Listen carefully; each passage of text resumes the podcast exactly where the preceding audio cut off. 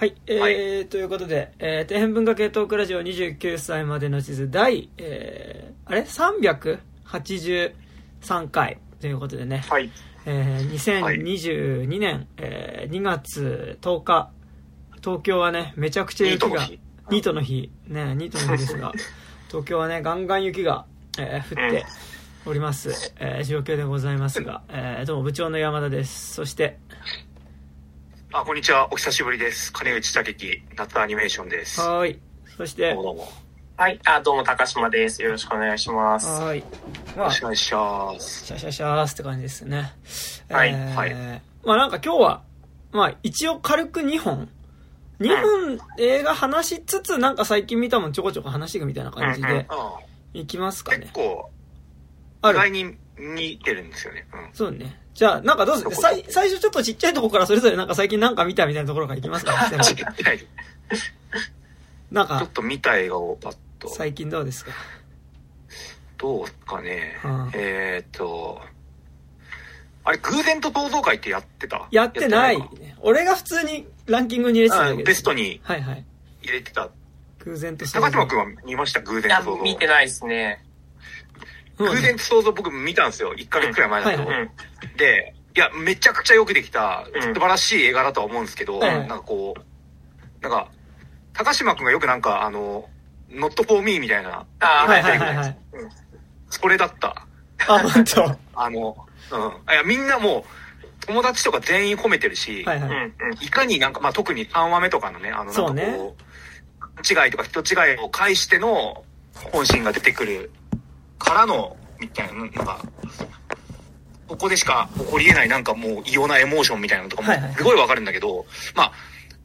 オムニバス3作品、まあ40分ずつぐらいの3作品のオムニバス映画なんだけど、うんうん。前作に共通して、なんかその、まあ、身も蓋もないこと言っちゃうと、なんかその、テキスト感が強すぎるみたいなのをすごい思って、はあはあはあ。で、なんかそれをこう見た人とかに感想を喋るときに、なんかテキスト感が強すぎて、じゃあ、テキストでいいじゃんとか言うと、いや、それをこう、何？それこそがやっぱ、浜口竜介の、なんかこう、火星だし、そこがかなり評価されてるところはいはいはい。じゃないですかみたいにこう返されたりして、うん。なんか結構、こう、あの、どん、その、いかに俺が偶然と想像に乗れなかったかを、喋れば喋るほど、なんかただ俺がずに間違ってるっていうのが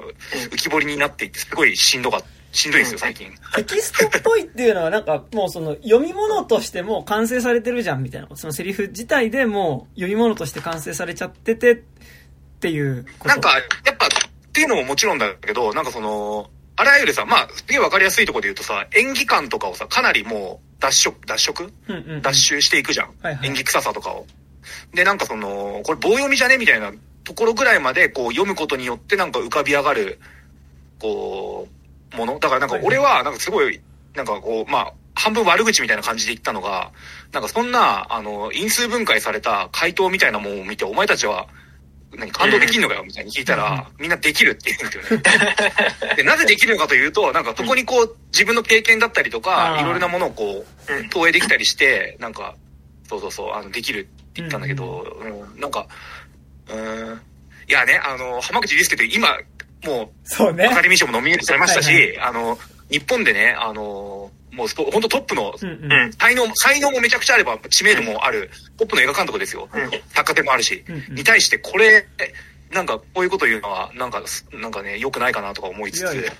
どうしてもこう逆張りになっていっちゃうまあ。でもなんかあれだよね。なんかこう、俺はすごい偶然と想像好きだし、まあ浜口作品の、なんかその、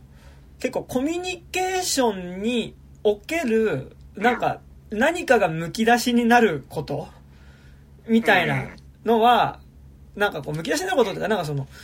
こうコミュニケーションの中で何かその、あ、何か今その、か、書くじゃないけど何かに触れてしまった瞬間みたいなものが、ちゃんと画面に映ってるみたいなことは結構、まあ好きなんだけど、でも、こう、まあ滝木さんが言ってるテキスト感とは多分違うかもしれないけど、やっぱその、セリフ自体が実はそもそもそんなに、なんかなんだろう、めちゃくちゃリアルな会話劇っぽいけど、リアルな会話ではしない会話ではある実はね。わかる。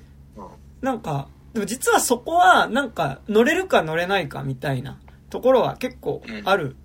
のは思うし、なんかこう、ものすごいリアルなところでの、なんかなんだろう、その、まあ、特に偶然と想像がそうだけど、その、なんだろうな。普段会話してて多分ここまで踏み込んだ会話になることってそんなないよねっていううん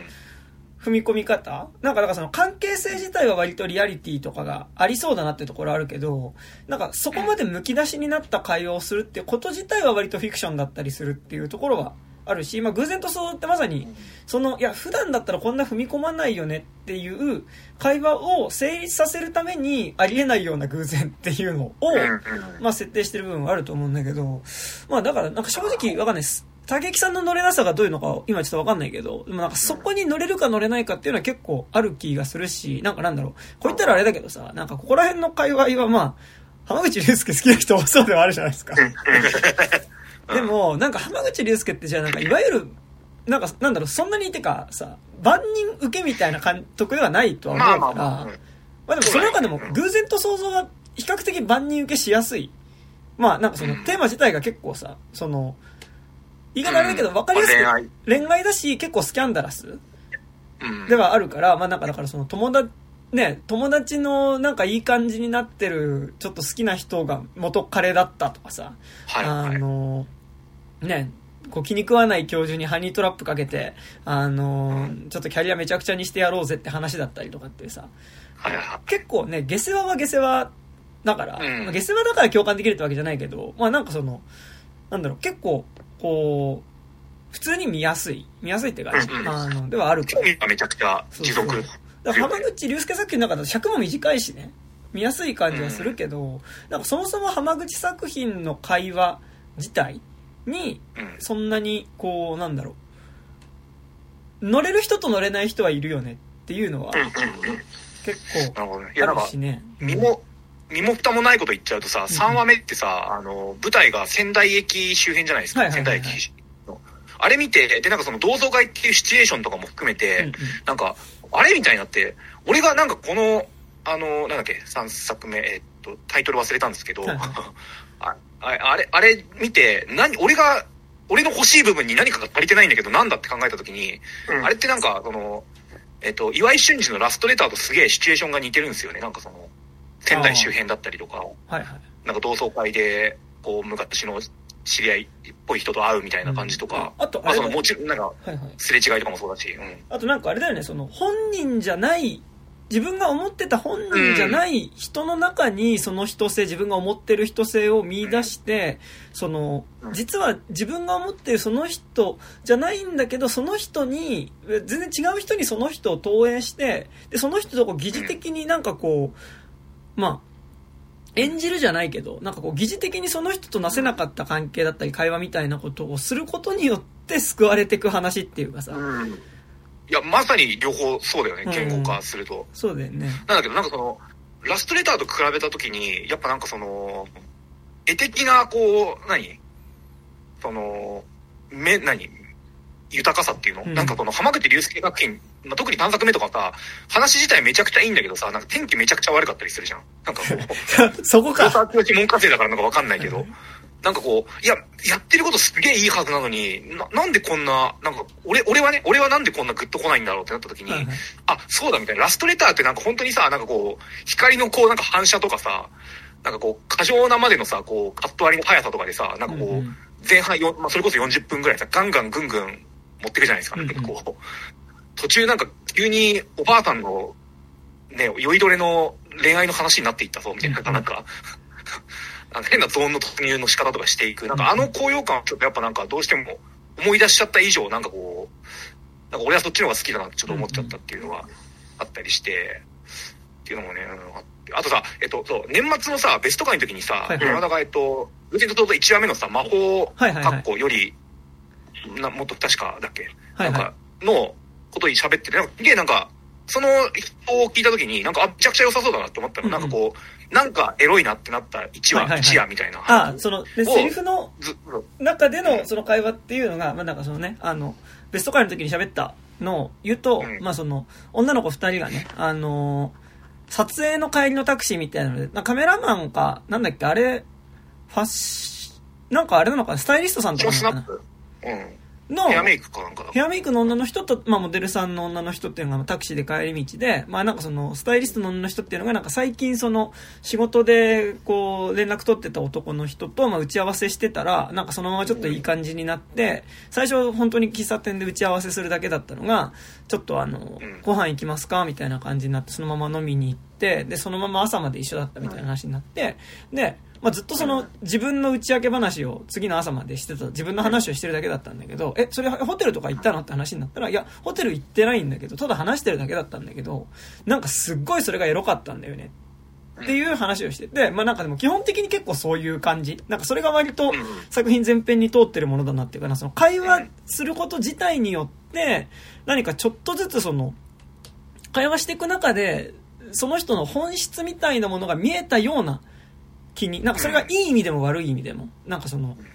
っていうところが結構まあなんかその偶然と想像の割と最初にも実は言ってるテーマ的な部分かなみたいなのをねベスト回の時にちょっと喋ったっていう、はいはい感じですが。そう、だからそれ聞いた時にさ、その、なんだろう、まあ、あの、そこは別に絵では映されないけど、うんうん。あの、冒頭のタクシーの中の会話シーンで語られる、なんかいい一夜みたいなのっ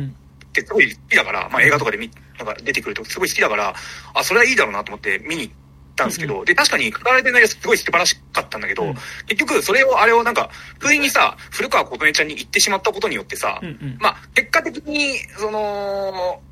あの、なんだ、もう一人の、その、はい。ヘアメイクの女の人視点では別に何も起きてないけど、結果的に一瞬こうちょっと、完全な修羅場になりかけるっていうか、水面下での修羅場だったわけじゃない、要は。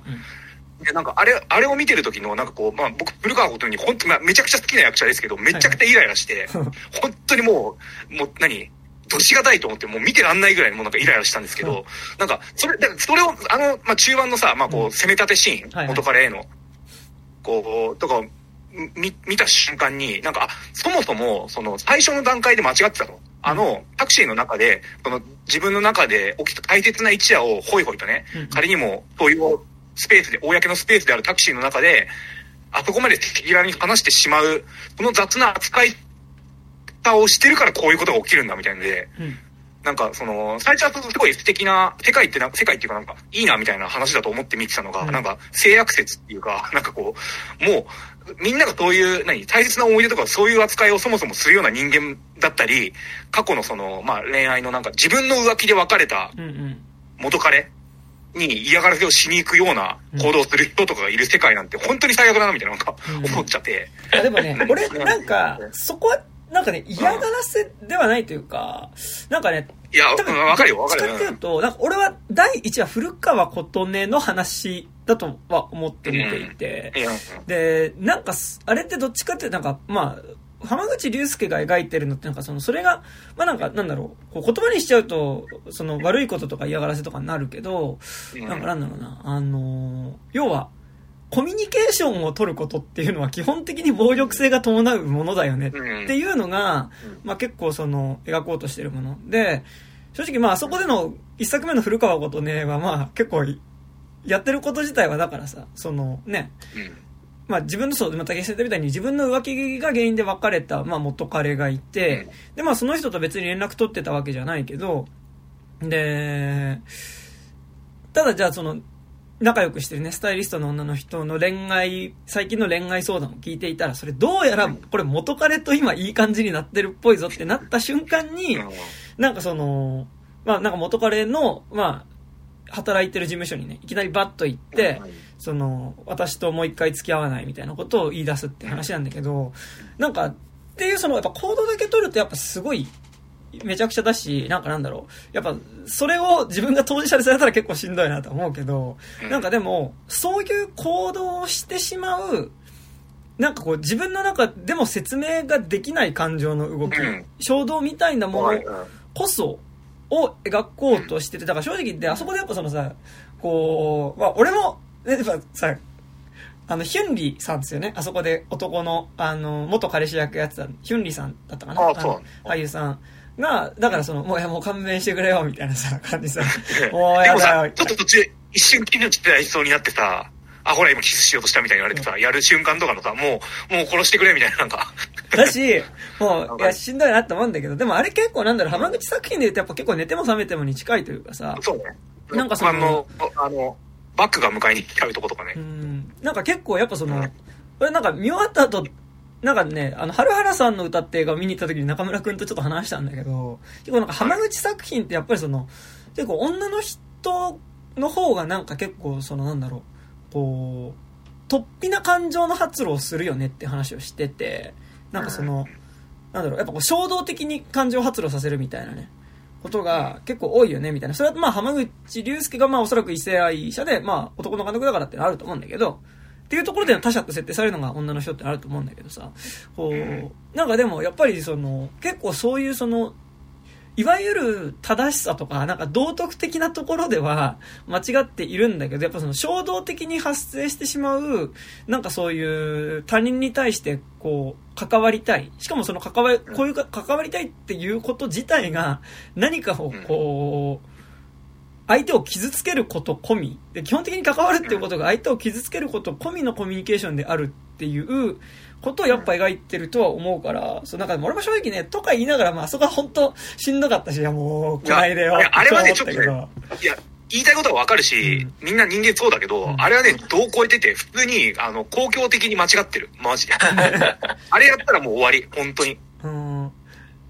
思うぐらい広くて。で、た最後さ、古川琴音がさ、まあ、なんかこう、精神的にこう一点落着して、うんうんはてみたいな感じで出て行ってさ、なんかこう渋谷のさ、こう工事中の駅前の空をこうカシャって写真で撮ってさ、立っていくじゃん。何お前の中で完結してんだよみたいなさ、お前結構ひどいことしたくせにさ、てめえの中で完結すんじゃねえよみたいな。ふざけんなみたいな。でもさ、基本的に個人の感情はてめえの中でしか完結しない、いや、そうだけどさう、ん。本当にイライラして。だからなんかあの まあそれはわかるけど古川琴音といえばさ、あの、街の上での、はいはいあの下北沢ビビビのうん。うん。さ、店員さんじゃないですか。うん。だからなんかあの、まあ、街の上での設定だけどさ、あの、お前ビビビの店長と、ね、浮浮気だっけ？なんか恋愛した時もお前こういう感じだったのかみたいな、なんかすげえ思って見ちゃって。とばっちりが。こういや、古川琴音大好きだよ。大好き、素晴らしい役者だと思うけど、本当にイライラしましたね。もう今年の、確かまあ去年の映画だけど、ヴィラン、ヴィラン。いや、でも、あの、古川琴音は超ヴィランだと思うよ。その意味では。なんかやっぱ、うん。と、いい、いいと思う。なんか。なんか、うん。あれをなんかだから、言うは、要はね、なんか、魔性だとか、なんかこう、パムファタールとか言いたくない。ヴィランです、あれは。なるほどね。男を狂わせるのって、なんか男だけを狂わせるならまだしも、あれはね、社会を狂わせるってると思う、本当に。まあでもなんかさ、いや、うん。まあ、そんなね、恋愛のことがよくわからんですけどね。まあ、あれですよ、なんかでも、やっぱ基本的になんかさ、だって、まあ、うん、でもそういうね、恋愛ばっかりしてると結構しんどいなと思いますけど、それはなんか、もっと楽しいことはいっぱいあるので、そう、でもなんかやっぱさ、でまあ、なんだろう、あの、偶然とその3本目の話が俺は、俺も、まあ、だ結構やっぱ3本目が好きって人多いと思うけど、まあなんかあれはね、なんかその、まあ恋愛みたいな感情もありつつ、なんか必ずしも着地点が恋愛でもないような、うん。なんかこう、なんだろうな。あんまりこう、あの3本の中で、相手を傷つける形でないコミュニケーション。なんかその、その人がいるかもみたいなことによって、なんか自分もちゃんとしていられるみたいな、結構なんかそういうコミュニケーションだった気がする。なんか3本目はすごい好きなんだけど、まあだから結構やっぱ浜口作品、基本的にそのさっき言ったさ、その、人と関わることイコール、やっぱそこに暴力性が伴うみたいなのが、やっぱその、基本的にやっぱずっと浜口竜介、まあ作品にもよるけど、やっぱ恋愛描いてる監督ではあるからさ、うん。ね、なんかやっぱその、っていうのはあるよね。まあなんか、そうそうそうそう。いや、だ、だからなんか、まあ、一作目と二作目見た時に特に思ったのが、うんうんなんかその、まあもしこれが、まあ、格好付きのね、あの、本当らしき恋愛の姿だとしたら、その、酸っぱいブドウじゃないけど、俺はそんな恋愛しなくて結構みたいうんうんうんうん。な、ちょっと思った。はいはいはい。まあでも、3作目のさ、俺ラストカットが本当素晴らしいなと思ってさ、はいはいまあちょっとネタバレない範囲で言うけどさ、うんうんあのこう、もう一回追っかけて近づいてくるじゃん。で、俺どうか、あの、たどり着く前に映画終わってくれって、なんか美しいみたいな感じで思ったんだけど、うん最後まあ結果的にさ、もう一回こう、何？再びこうで出会うっていうか合流にうんうん向かい合ってさ、思い出したのみたいになるじゃん。うんうん。あそこの最後の一言は本当に素晴らしいですよね。かうんうんうん名前、名前の神秘というか、あそこで言われる名前、うんうん。まあ、まあ、の、のぞみ？のぞみなんですけど、なんかこう、のぞみって言った時のさ、なんかその、何？あ確かになんかこの、他の名前じゃ成立しないなんかマジックがあそこで起きてるなってすごい思って、なんかそれは多分なんかあのースティーブン・キング版原作におけるミストのうんラットのワワード、ラスト編のワードがホープみたいな、なんかこう、はいはいホームとホープみたいな感じでなんかこう、唯一残されたホープであり、ホームが、ホホープが家なんだみたいな感じでなんか終わはいるはいはいんですけど、ちょっとそれに近いようななんかこう、のどみっていうなんかこう、強いワードで終わるっていう、うんあれは本当に素晴らしかったと思います。うんはい。なるほどそこはすごい好きです。はい。いい 文句ばっかり言ったけど。はい。いいですね。僕、もそんな感じか。はい。はい。文句じゃないんだけど、うん最近みたいな話、まあちょっと文句も言うけど、それからあの、牧のいる世界って、あの、うん塩田明彦監督の最新作。あの、塩田明彦最新作で、えっと、古田新太が、古田ちゃん、新太が出てて、で、あの、あとあれですあの、窪塚の息子、アイルくん。あ、アイル、アイル君。アイルくんがあ、れか。あ、あ見た、あの、横切れ見たけどさ、あの、俺らにとってのアイル君ってプラネティストじゃん。うん、プラネティストってあれ、撮影がさ、2012年とかだからさ、言うて10年くらい前だからさ。ずっと小笠原であの、モンハンをしてるアイルくんね。そうモンハン、モンハンみたい。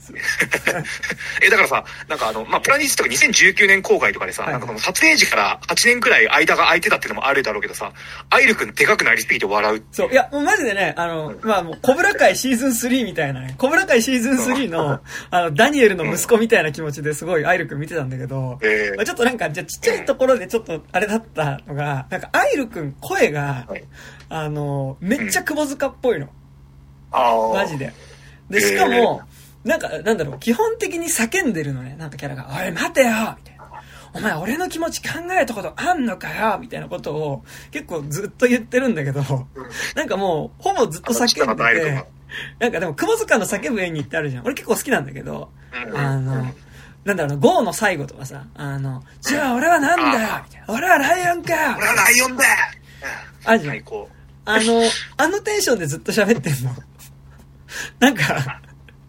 ちょっとね、まあ、それ以外の演技もあるんだけど、でもなんか8割方結構さ叫んでるアイルくんの演技で、それが窪塚っぽくて、なんか、あの、窪塚のモノマネをしてる人っぽかった。なんか、いいじゃん。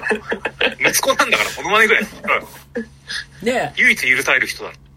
まあ、え、で話自体がさ、なんかなんだろう、あのーまあ、えっと、主人公が女子、女子高、主人公が女子高生の女の子で、で、同級生の男の子との父親と自分の母親が再婚しそうになっているのね。で、まあなんか結構、そのことに結構ショックを受けた、その女の子っていうのが、まあその、もう家にも帰りたくないと思ってこうね、浜辺にある古い掘ったて小屋みたいなところに家出してね、ずっと暮らしてたら、まあそこに援助交際みたいな感じでその掘ったて小屋を使っている女子、えっと、同級生の女の子、まき、まきちゃんっていう女の子が来て、で、まあなんかその女の子のその掘ったて小屋から出てくるそのまきの姿を見たときに、何かそう、その、自分の中のこう、世界に絶望してる感じっていうか、そのね、母親と同級生の父親がなんかこう、結婚する。しかもなんかちょ、ちょっとダブル不倫っぽい感じなのかな？で、なんかその、してることに対してなんか絶望してた、なんかその、今まで私がなんかちゃんとしたこと、ちゃんとなんかいい子でいようとしてたことの意味って何だったの？みたいになっていたところに対して、まあなんかもうその、もう、ししたい放題しまくるというか、なんかこう、あらゆるルールを破壊しながらね、その行動していくマキっていう子が、なんかある種こう救いのように見えて、で、そのマキっていう女の子を、まあなんかその、なんとかしてコミュニケーション取ろうとして、まあそのマキのバイト先に行って自分も同じバイトをしようとしたりとか、まあしていく中で、まあそのマキっていう子が、あの、すごい、えっと、音楽の才能を持っていて、で、音楽の才能持ってるけど、なんかちゃんとそれを形にしようとする気がないっていう時に、マキ音楽やった方がいいよって言って、その女の子がベースを弾いて、で、まあそのバンドを組もうとするっていう話。で、まあそこからね、さよなら唇みたいな。あ、でも完全にだからそのさよなら唇ですよ。なんかしかもなんかね、あれなんだって、あの、さよなら唇の、あれ、あの、小松菜奈と、なんだっけ、えっ、ともう一人、春レオは。誰だえっ、と、門脇麦。あ、そう、門門脇麦のライブを見に来てた女の子役だった二人らしくて、まあなんかだから、なんとなくね、えー、その、すげえ。結晶されてんだ。そう、あのーさよなら唇感もあるんだけど、あのーさ、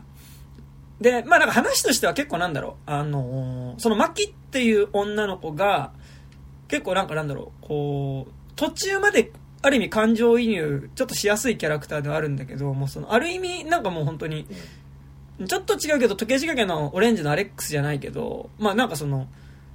いるだけで周りを狂わせていくし、狂わせていくことを楽しんでいるところが、だかそれこそが結構牧の牧性みたいなところとしてあって、で、なんとかその主人公は牧を構成させようみたいな感じでもあるんだけど、でもなんかもう、そうではない、もうなんかその圧倒的なその、牧の発生させるなんかこうカオスな重力によってどんどんみんなが狂っていくみたいな話で、なんかなんだろう、結構ね、あの、あれ、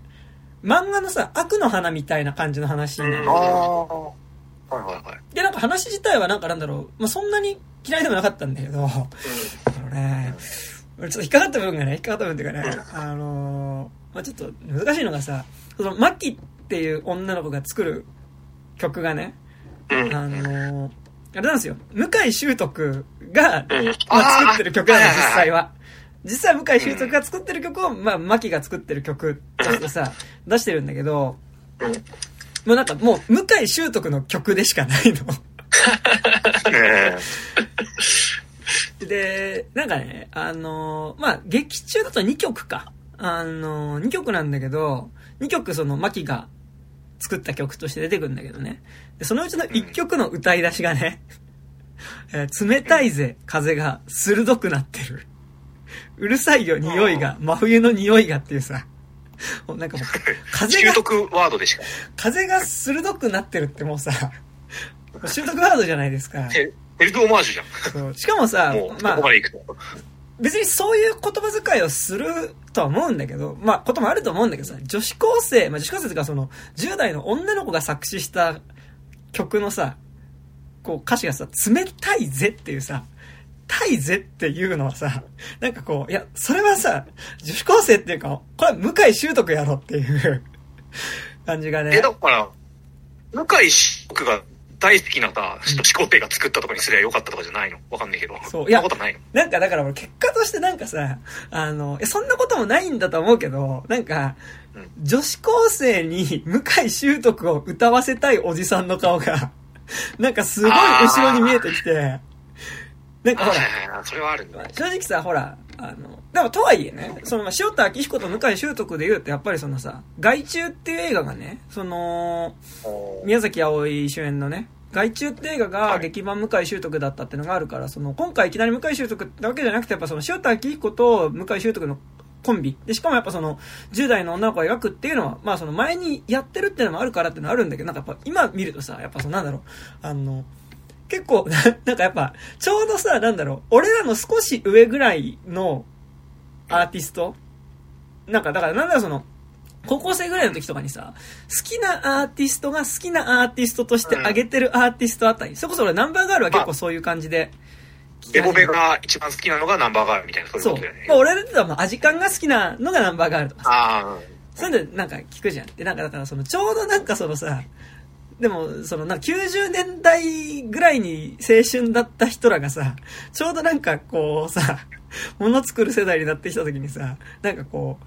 アイドルにさ、なんかその、例えばミッシェル歌わせてさ、おお分かってるね、みたいな感じとかさ、あの、なんだろう、あの、別に本人が好きなことはいいんだけど、なんか、例えばそのさ、あの、まあ、俺もそれで喜んでましたけどね、その橋本愛が日活ロマンポル、まあ、ちょっと違うけど、もポルノ見に来てて、おお分かってるじゃん、みたいな、うん。なんか気持ち悪い感じというか、あ、君、10代の女の子に、なのにナンバーガールとか歌ってるんだ、うん、分かってるね、みたいな、なんか感じの、うん。こう、気持ち悪さ。気持ち悪さっていうかなんか、っていうおじさんの顔が、なんかちょっとこう、後ろに見えてきて、ただ、一個、よ用語、用語知っておくと、なんかその、まあ、ナンバーガールをなんか劇版、劇版っていうかなんかこう、そういう使い方するのって結構2000年代からまあ、それこそ外注とかもね、なんかあった、うんうん。だろうっていうのが一個と、あと、なんかその、今多分時代が一周して、はいはい。その、自分でこう、それこそ、その、全然10代とか20代前後の、それこそ女女の子のシンガーソングライターとか、なんかロックミュージシャン、卓録ミュージシャンの人たちとかが、全然し、普通にこう、サブスクとかで掘っていってナンバーガール好きっていうのは、結構あり得ることで、俺なんかあの、なるほどね。えっと、海外の、その、 Spotify とかで海外の、なんかその、まあ、アメリカとか、なんかシンガポールとか、かな？の、なんか、女性ミュージシャンとかなんかこう、好きでフォローしてたりするんだけど、うん。その人たちが、自分、こう、なんとかズレディオみたいな、自分の好きな曲のプレイリストが公式で上がってて、そこ見たりすると結構日本のアーティストも入ったりするの。そのなんかもう、アニメカルチャー、オタクカルチャーと、なんかその、0年代とかの日本のこう J ロックみたいなのが結構同列にこう並べられてたりしてて、そのなんか、あのー海外のインディーポップとかとなんか同列に並べられてしてて、そこでよく出てくるのが、ベスの極み乙女とか、新生かまっちゃんとか、それこそナンバーガールとか、まあなんか、泉、泉分かる？えっと、春眠りとか、なんか、そうなんか、そこら辺がこう、普通になんかこう、何？あの、もう、フラットなものとして入ってるの、邦楽枠とかじゃなく。だからなんか、意外に全然、今、行くんじゃねとは、まあ、思わなくもないけどね。まあでもただうんそこ難しいのはさ、なんかこう難しいっていうかなんかちょっと思うのが、その海外の人がなんか日本の音楽というかそのアジア圏の音楽としてナンバーガールを聴くっていうのと、まあなんか映画の中で女子高生がナンバーガールっぽい曲を歌ってるのは結構違う気がしてて、だからそのさ、例えばあのラ、ラディオ O ってあるじゃん。あの、世界地図が載っててさ、あの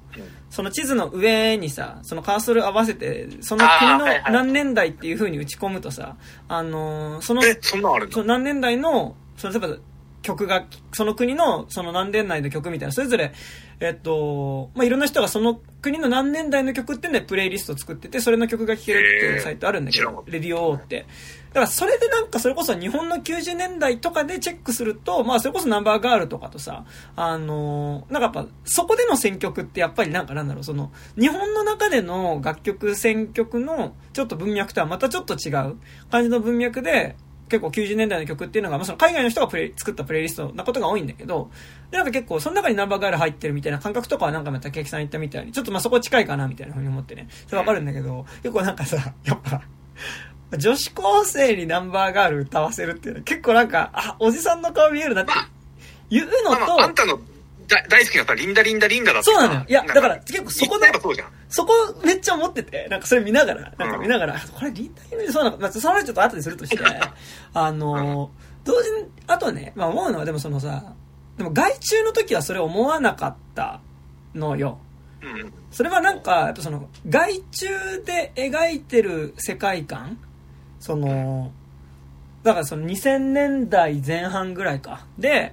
で、その、なんとなくこう学校自体の中になんとなくこうさ、なんだろうこう、イメージで言うとこう、なんだろう、屋上のさ、こう、金網のフェンスがちょっと破けててさ、で、なんかその向こうに曇り空が広がってるみたいな、なんかこうさ、で、そこの中になんかこうさ、制服姿で強い、MD とかね。そう強い風が吹く中こうさそこに仁王立ちするみたいなさなんか女の子みたいなねなんかイメージでなんかこうすすごいまっすぐ睨みつけるような目で見てるみたいなのってさなんかでもこう0年代のなんか風景として合致してたしなんかそれとあとイコール多分結構なんかなんだろうナンバーガールの歌詞世界とも結構近いっていうかさそのやっぱ。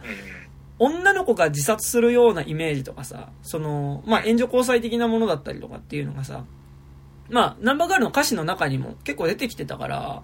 なんかそういうイメージっていうのが、結構なんかその、外中って映画はなんか合致してたし、別に外中って映画で宮崎葵がね、あの、風鋭くなってとか歌うわけじゃないんだけど、あの、まあなんかでもその、外中でナンバーガールが使われることはなんかその、ちゃんと世界観と合致してた気がするんだけど、なんかやっぱ、今2022年の話として、なんかそこにナンバーガールがかかってくるときに、なんかこう、となんかやっぱそこで描かれる結構女子高生像っていうのが、なんかやっぱりその、外中の女子高生像に結構近い感じはするんだけど、でもなんかやっぱその、今、あまあ、今の10代の子がどうかっていうのは分かんないんだけどさ、なんかそこで切実に思ってることとのギャップというかさ、なんかその、0年代の外中で描いてたような女子高生像を今の女の子にやらせてしまってる感じっていうのは結構あって。なんかそれも含めてちょっとね、後ろにね、こう、これを見たいおじさんの顔っていうのがなんとなく見える感じがして、うわってなったのと、まあ、正直、だからリンダリンダリンダもさ、その、いや俺はリンダリンダめちゃくちゃ好きだけど、でもあれもさ、その、やっぱブルーハーツを女子高生に歌わせたいおじさんっていうのがあったのかなとは思いつつ、でもなんだろう、まあこれは本当に俺がブルーハーツ好きだからっていうところにしかないけど、でもなんかそのなんだろうな、ブルーハーツって割と年代問わずに聞く人は聞くし、なんかそのなんだろう、あのー普通になんかなんだろうな、カラオケとか行って歌う曲でもあるじゃん。なんかその、別にブルーハーツ好きじゃなくても。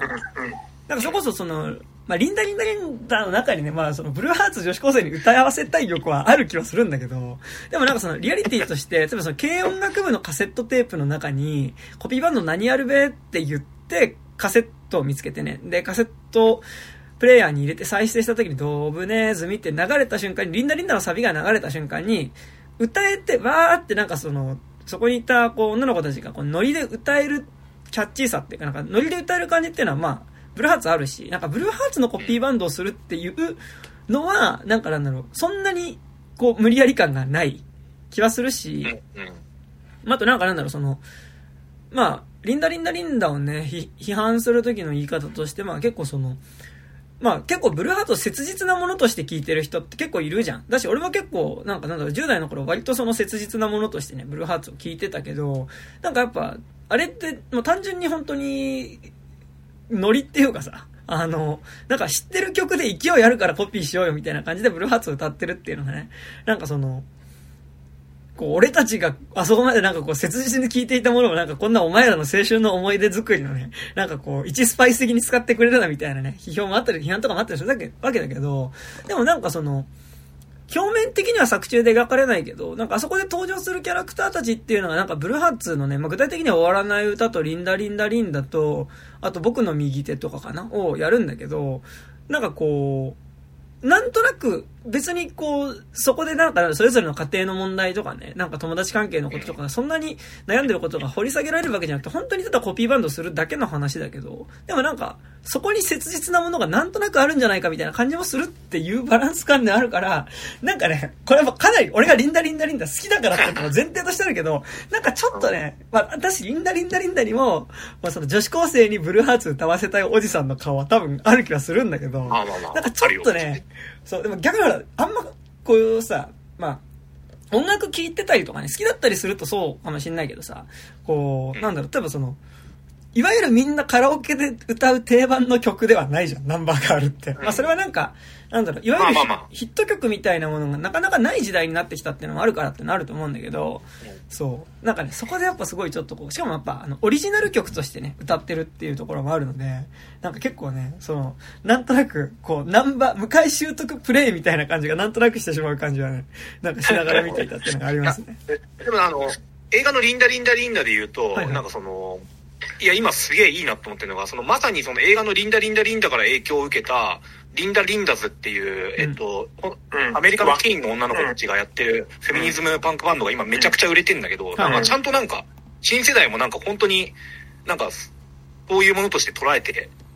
なんか、一番最、何、先進的なことやってんだっていうのがかなり希望としてあるなっていうのはありますけど。うんまたすごいどうでもいいところで言うと、なんか今度公開する映画で、リング・ワンダリングって映画があるんだけど、あまあ、あれのポスターを見るたんびに、え、リンダリンあ、違ったっていうのをめっちゃ繰り返しています、最近。あれみんな思うよね。俺も毎回見るたび思って、あれ嫌がらせなのかな？なんか、そういう。そそんなこと、そんなことは、そんなことは全くないと思うんだけど。フリータイトルじゃん、あれだって。そう。絶対なんか間違って組むようにできてるじゃん、あれ。ななんか俺もうさ、なんだろう、あのーうん分かってんだけど、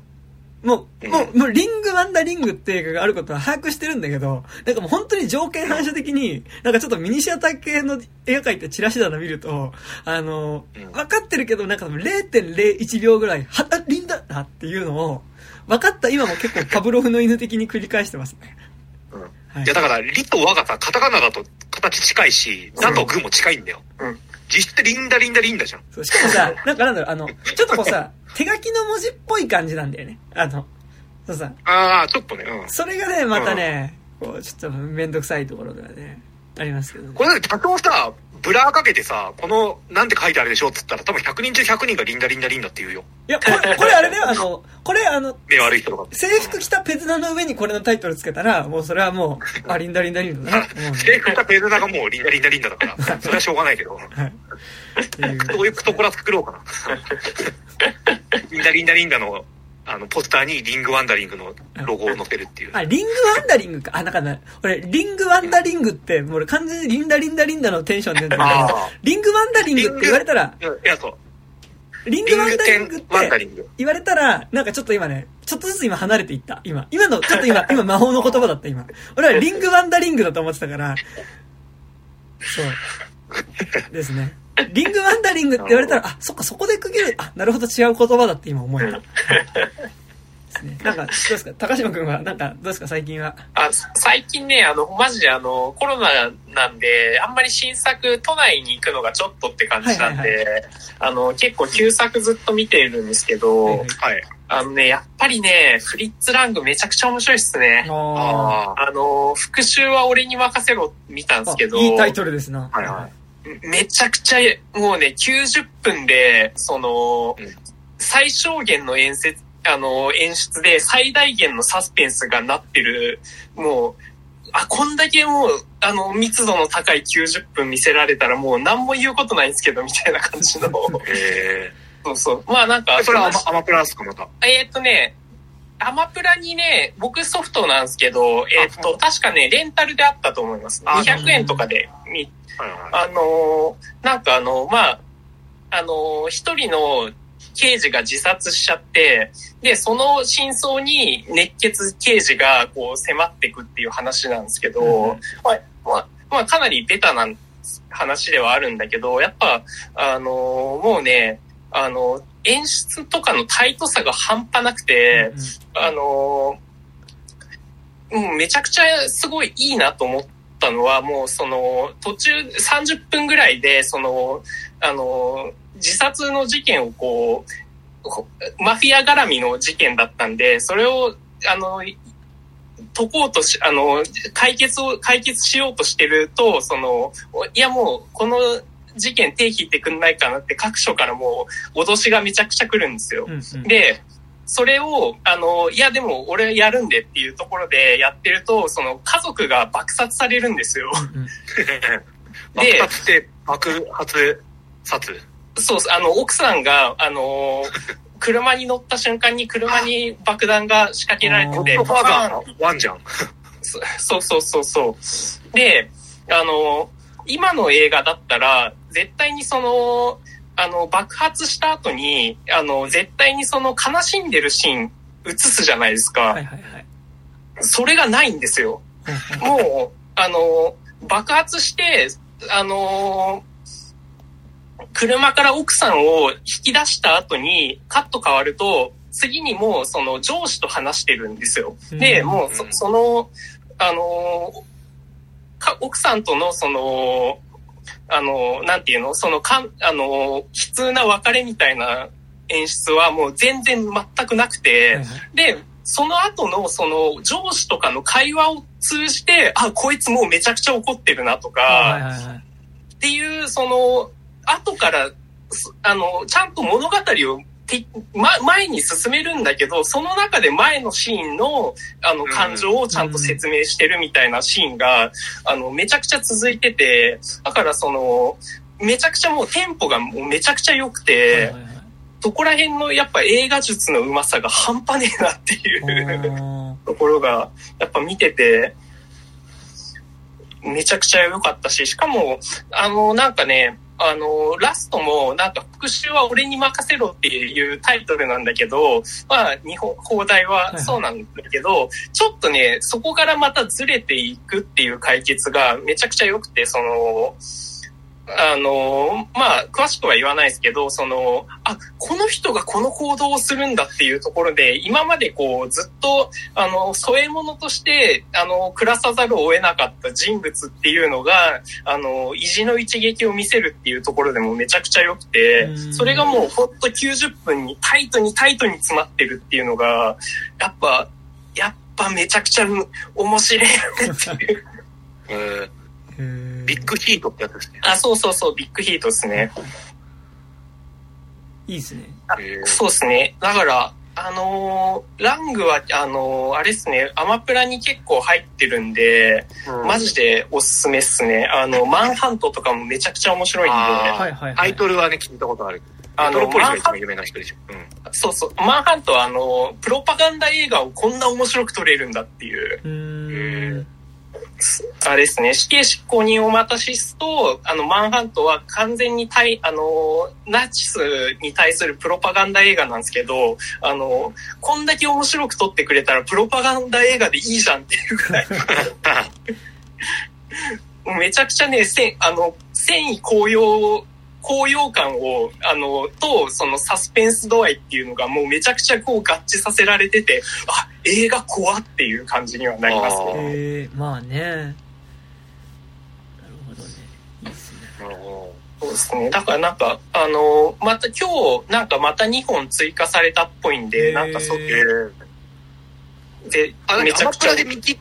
見切っちゃったから、普通にディック買ってみたみたいな感じだった？あ、そうそうそうそうそう。あとなんかね、あのー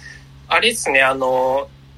デルトロの新作がさ、あああのーノワールのリメイクなんですよね。あ、そうなんだ。そうそうそうう。んで、あ、のうん。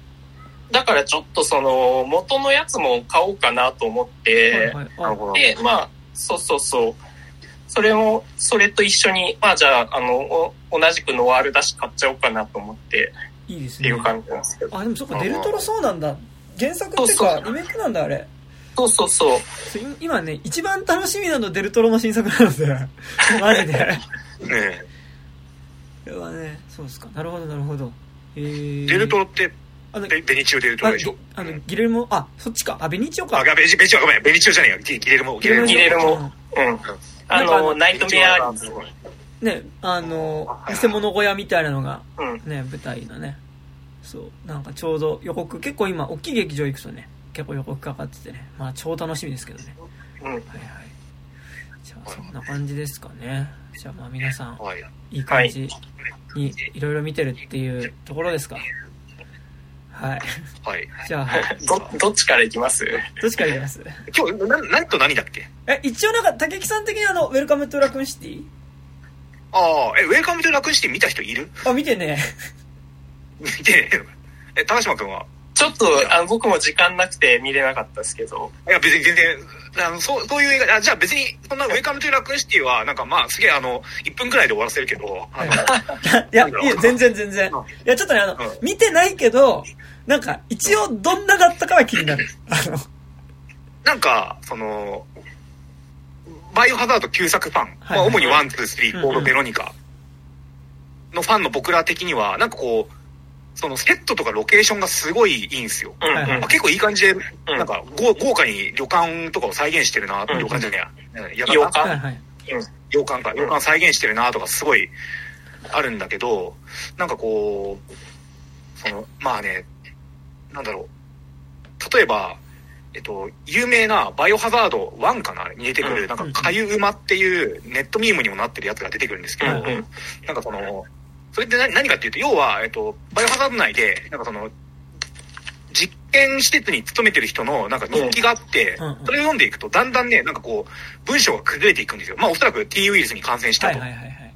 で、それがこうリアルタイムで綴られていって、なんかこう、俺、肉食べる、腹減った、犬食う。で、最後が、なんかこう、かゆい、なんか体がとてもかゆい、腹減った、肉食う、かゆい、馬。で終わ、終わるんですよ。うんうん。で、そんな、かゆい馬っていうなんか言葉のなんか気持ち悪さとか、うんうん。あの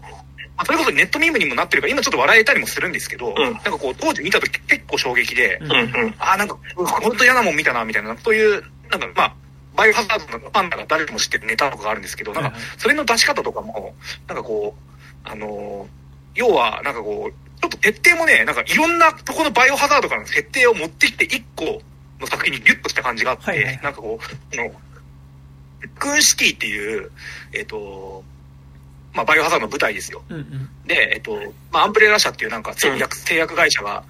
あの、統治してるような街なんですけど、そのなんか製薬会社が廃業しても、街自体もかなり荒廃してて、で、どうやらその製薬会社の、なんかこう、薬害で、なんかこう、住民たち、残された数少ない住民たちも、なんかこう、ちょっと、体になんかこう、体調不良とか、うんなんか毛が抜けたりとか、の症状症状が見れるみたい、見えてるみたいな。ゾンビ化まではまだ言ってないんだけど、見えてるみたいな感じになってるっていうのから始まって、なんかこの、主人公の、えっ、と、プレイヤーの、なんか、が、実家に久しぶりに帰ってくると、隣にいた、そのなんかもう髪の毛とかがすごい抜けちゃって、もう、うん。完全にこれ、ゾンビになる寸前だろみたいになってる、うん。隣の家に住んでるお母さんが、なんかこう、血で壁に、かゆ馬を英語でなんか、イッティテイスティみたいなのを書いてるっていうのに変更されてたりして、なんかこう、本当にね、だからその、かゆ馬の本質と分かってないじゃないですか。あれって日記で見るから、はいはい。うんうん。え、何これ？この人なんかどんどん言葉おかしくなってってるよってかゆ馬で終わるから、うわ、怖えっていうのが、なんか、面白、ネットミームとかも経て、でもやっぱあれ怖いよねっていうのが、なんか、今の僕、バイオ初期ファンの感覚だと思うんですけど、あ、それをなんかこういう、ただのさ、なんかこう、レッドラム的な、そう、わかるでしょ？みたいな、あれだよねっていうさ、そこでかゆまって血文字で、人んちの壁に書かねえよみたいな、なんか、大体のリアリティとして。を見た瞬間に、あ、この映画、なんかそういう、ただの、ファンやる、これやれば喜ぶでしょ？のなんか、くびりでしか、なんかその、良さをこう、なんかこう、出してないんだな。はい。数打ちゃ当たるファンさみたいな。数打ちゃ、そうそうそう。だし、なんか、ピッティングもね、なんかね、あのー、まあ、人種バランスに考慮してるとはいえ、マジで、ゲーム版の人にマジで似てないんですよ。本当にびっくりするぐらい。なんかジル・バレンタインがなんかラテン系の人だからね、その、キャスティング人種についてさ、なんかこう、いや、もともと白人だったのになんで有色人種がやるんだよっていうのって、大抵な文言だと思いますけど、にしてもジルではないんですよ、あの人。なんか、じゃあ違うキャラでいいじゃん、みたいな感じで。確かに、中途半端にジルの服とか着てたりするから、なんか違和感がすごくて、なんかウエスターとかも、なんかマッチョな、サングラスもかけてねえし、マッチョななんかこう、ちょっとバカっぽいノッポみたいな、おっさん がやってて、しかもで、ひどいのが、なんかあの、エンドプリジット5かなのシーンかなんかで、なんかでどうやら自由入れかななんかをこう死にかけでこう注射して、事なきを得たみたいな後だったのかな、なんかこう、目が、目が見えないんだっつったら、サングラスをかけろっつって、なんか、ウエスカーと同じっぽいサングラスをかけて、ジャーンみたいになるとかさ、なんかもうさ、ギャグじゃんみたいな、なんか、っていう中になんかこう、オリジナルの設定、なんか例えばこう、レッドクレアクリス・レッドフィールド、兄妹は、その、かつてそのラクーンシティのその、アンブレラ社が経営する孤児院にいて、そこにはリセリサ・トレバーというなんかこう、頭に布袋をかぶった女の子が幽閉され、みたいなさ、なんかいろんなこう、リサ・トレバーってそのリメイク版バイオハザード1の洋館の地下に幽閉されてる、まあ、実験体みたいなの人なんです。なんかそういうなんかね、様子をね、雑にこうギュギュッといろんなところにこう混ぜ込むことによって、なんか、ななんつったらいいんだろうな、なんかこう、すべてがぐちゃぐちゃになって、だからその、この映画の中で整合性は取れてるんだけど、そこでファンサービスをやれ、なんかこれ見逃しにやられても、文脈が違うから喜べないよみたいな。もともと知ってるとね。それなんか本質の分かってない接待すごいされてるみたいな感じ。本当にそう。だだから本質分かってない接待。まさにそれです。で、なんか例えばさ、リッパーっていうキャラクター、えっと、ポール・トーマス・アンダート版のバイオハザードとかにもで結構で、ファンから出てきますけど、あいつがこう出てくる、その、天井からこう、まあ、舌が伸びてピュンと落ちてくって襲われるとかも、まあ、めちゃくちゃそのバイオハザード2が出た時点ですげえ怖いシーンとしてあったんですけど、あれってやっぱなんかこう、間接表、なんか、バイオハザード2やった人ならわかると思うんですけど、そういう間接表現なんですよ。なんかこう、えっ、ー、と、まあ、警察署入って、左側の部屋のなんか待機室みたいなとこ入って、バイオハザードってさ、その、1、2、3、4ぐらいまでは、4っていうか、コードベロニカまでは、固定カメラがこう、飛び飛びでこうなんか、アングルが変わっていくって、すごい操作しづらいシーンだったから、なんかこう、カメラがパッて変わると、ちょっとなんかこう、狭い廊下みたいになっているところの窓に何かこう、パッパッパってなんか寄った足のものが窓を這うのが見える。っていうのが、その予告表現みたいなのがあった、あってから、次の扉を開けると、天井からこうなんか血が滴ってて、なんだって思って上を見るとリッカーがいたみたいな、なんかその、上になってからのなんか表現なんだけど、なんかリッカーの出し方も、その天井についてるのはわかるんだけど、急になんか舌がベロンって伸びてきて、ギャーみたいな感じでこう、その、連れ去られたりとか、いちいち分かってない。で、一番最後も、なんかこう、ちょっとネネタバレして大丈夫ですか？あの、バイオハザードは。ネタバレ役にしてよ。本当に心から楽しみにしてる人、このがっかり感込みで見た方がいいとは思うんですけど、最後、なんかこう、主要キャラクターが、近くの電車で逃げようみたいになるんですよ。なんかこう、あの、もうすぐ核攻撃が来て、街は消滅させるらしいっていうなんか情報があったから、なんかこう、洋館、だからなんか、洋、まあ、またね、この、洋館と、その警察署の、なんか、距離感の、近さ、近いんだけど遠いんだからの設定もぐたぐたで、かなりごまかされててるんですけど、僕はごまかされませんでしたけど、なんかこう、地下で逃げろってなった時に、あ、これあれだって、バイオハザード2の、えっと、表版ではそこで終わりだけど、裏版だとそこに D 第5形態が出てきて、あの、そいつを倒して、ブルーエンドだっていう、なんか、じゃあ G 来いよ、G 来いよって思ったら D 来るんですけど、その来る D が第4形態のまま来るんですよ。なんかこれ何言ってるか分かんないと思うんですけど、あそこは第5形態で来なきゃダメだって第第4形態で来て、あー、なんか違うんだよな、みたいな。なんかこれは第4形態なの、こう、何、かろうじてこう、生命の人、何、あの、ど、何、生き物の形を取っている G が天井から降ってくるんじゃなくて、もうぐちゃぐちゃのこう、イソギンチャクの、巨大化したイソギンチャクみたいなのが、こう、血を這うように、こう、列車のこう、後部をくり破って、こう、パンってこう、もう、岩ごと出てくるみたいな、あのおとましさがいいのにと思って、なんかがっかりするんですけど、そうすると何が起きるかっていうと、あれ誰だっけなえー、っと、あれだ、レオンだ。レオン、うん。レオンってまあ、このバイオハザードにもいる、まあ人気キャラですよ。レオンもなんかちょっと、おとぼけ、なんかバカ、青年みたいな感じでちょっと変更されてるんですけど、はいレオンが、あの、何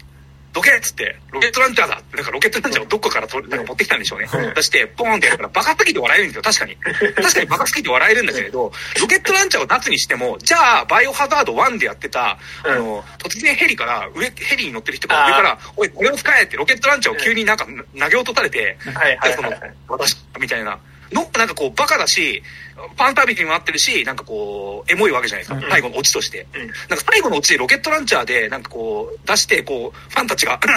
なんでバカなんだって大笑いするにしても、こう、ただロケットランチャーを抱えてきて撃っちゃダメなんですよ。うんうん投げ渡さないと。はいはい。そういうところがね、なんかね、本当ね、気が利いてなくて。で、一番僕ががっかりしたのは、あの、バイオハザードコードベロニカって、なんか、一応ちょっと番外作品っぽくはなってはいるんですけど、あれ単体で、なんかその、まあ、アレクシア姉妹、アレクシアだっけ？な、うんなんかその、あの、実験体にされてる双子の、まあ、弟、兄と妹みたいなのが、はいはい。の話が軸になってて、まあ、そいつが最後ラストボスになったりもするんですけど、彼らが、なんかその豪邸の中で、えっ、と、えっ、と、トンボの羽をむしって、アリに、なんか与えるビデオっていうのが、その、バイオハザードコーノベロニカ団に出てくるんはいはい。で、すごいなんかそれがもう気持ち悪くて、なんかこう、バイオハザードコーノベロニカって要はゴシックホラーなんですけど、なんかその、あのビデオってかなりその、ベロニカファンにとってはすごい大切なものだから、ななんですよ。なんだけど、コンタクでも、なんかそのコードベロニカ要素として、そのビデオだけが結構な体験度の高さで 出てくるんですよ。うんなんか、いや、ここでコードベロニカのなんかこう、ブラグみたいなのいきなり立てんだよ、みたいなさ、なんか、あの、で、よりによってそのビデオが割とその本家にかなり近い、再現度の高いのができてるから、ここにクオリティかけんじゃねえよ、みたいな。じゃあ、なんか、なんかの間違いでコードベロニカ実写化された時にこのビデオを見るっていうくだりじゃなくなるってこととか、なんかすごいなんかもう、もう、出てきて、なんかむちゃくちゃでしたね、本当に。なんか評価割と低いんですけど、それも納得な出来っていうか、うん。なんかね、その僕はポール・トーマス・アンダーソン版の、えっと、バイオハザードって、ポポール・トーマスは、あ、あパーだね。WS か、ポール、WS アンダーソン版のバイオハザードって、言うて、なんかその、ファンも多いですけど、僕は結構がっかりした派なんですよ。なんかアクション映画じゃねえか、みたいうんな、うん。だったんですけど、なんかね、楽上からの楽園シティ見ててね、あ、やっぱミラ・ジョボビッチ出てこないとダメだって、ちょっと結構思いました。でも結構それ言ってる人多いね。なんか今回、ウェルカムトゥラクーンシティ見た人ね。なんか、いや、俺ミラ・ジョボはそんな好きじゃなかった。ね、相対的に WS アンダーソン版好きになったって人結構多いですね、なんかね。うん。やっぱなんか、圧倒的にね、なんかその、ファンサービスとか小ネタ多いくせに、歌舞かないんですよ。歌舞伎がないんですよ。うん。うん。別に本本来、本家のバイオハザードゲーム版も、そんな歌舞いてるかっていうとそんなことはないと思うんですけど、どうしても映画でバイオハザードを見るってなった時に、あ、ここで窓ガラスを割って、ミラジョボが出てきて、こう、全員撃ち殺した後に仁王立ちだろうみたいなのを、なんかね、一回しちゃってる自分がいて、なんか相対的に評価マジで上がりましたね。っていうのがウェルカムラックシティです。はい。なるほど。うんですね。じゃあはい、いきますか。はい。じゃあ、メインディッシュ。メインディッシュ、後始末ね。とはいいうわけで、まあ本日ね、なんか、まあ、各所で話題のね、大怪獣の後始末という映画について、えー、まあ、一応、まあメインでは喋ろうかなという感じです。はい。だから、あらすじとか出ますか？あ、まあ、一応公式サイトからです。はーい。はい。えこんなメインディッシュだー人類を未曾有の、えー恐怖に陥れた大怪獣がある日突然死んだ。えー国民は歓喜に沸き、えー政府は、えー怪獣の死体に希望と名付けるなど、えー国全体が安堵に浸る一方で、河川の上に横たわる巨大な死体は、腐敗による体温上昇で徐々に膨張が進み、ガス爆発の危機が迫っていることが判明。えー大怪獣の死体が爆発し、えー漏れ出し漏れ出したガスによって周囲が汚染される事態になれば国民は混乱し、えー国家崩壊にもつながりかねない、えー終焉へのカウントダウンは始まった。しかし、えー首相や大臣らは大怪獣の死体処理という、え未曾有の難問を前に不毛な議論を重ね、右往左往を繰り返すばかり。えー絶望的な時間との戦いの中、国民の運命をかけて、死体処理という極秘ミッションを任されたのは、えー数年前に突然姿を消した過去を持つし首相つ首相、えー直属組織特務隊の隊員である、えっ、と、これ、えー、タイと、や、帯な帯、帯名か。うん、帯名新ただった。えーそしてこの死体処理ミッションには環境大臣の秘書官として、えー新たの元恋人である天音ゆきのもか変わっていた。果たして新たは、えー爆発を阻止し大怪獣の死体を後始末できるのか、そして彼に託された本当の使命とは一体っていう感じですね。なるほどね。それだけ聞くと面白そうだね。いや、なんか、なんかなんだろう。俺は話、企画自体はめちゃくちゃ面白そうだなっていうのはね、うん。思うんですけど、はい。うん。まあね、なんか、企画自体でね、あなんかね、あのね、でも、結構ちょっと、でもね、あの、うん今、2022年2月の現在うん、なんか、こう、今これを聞いているのが、いつの、何年の人かわかんないですけど、今、うん。天2022然語の年組へ。2月現在の、なんか、なんだろう、いわゆる映画好き界隈うん。では、なんかもう結構その、なんだろう、あのー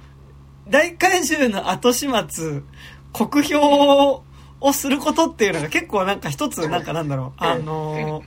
ね、なんか話の種になってる感じでね、うん。結構あるし、なんかなんだろう、俺も大怪獣の後始末は、すごいよくできた映画ではないと思うし、うん。なんかダメなとこめっちゃあるし、結構まあダメなとこばっかだと思うんだけど、でも、あの、これよりひどい映画は、うん。あのって、いうかね、あの、僕たちさ、この間、あの、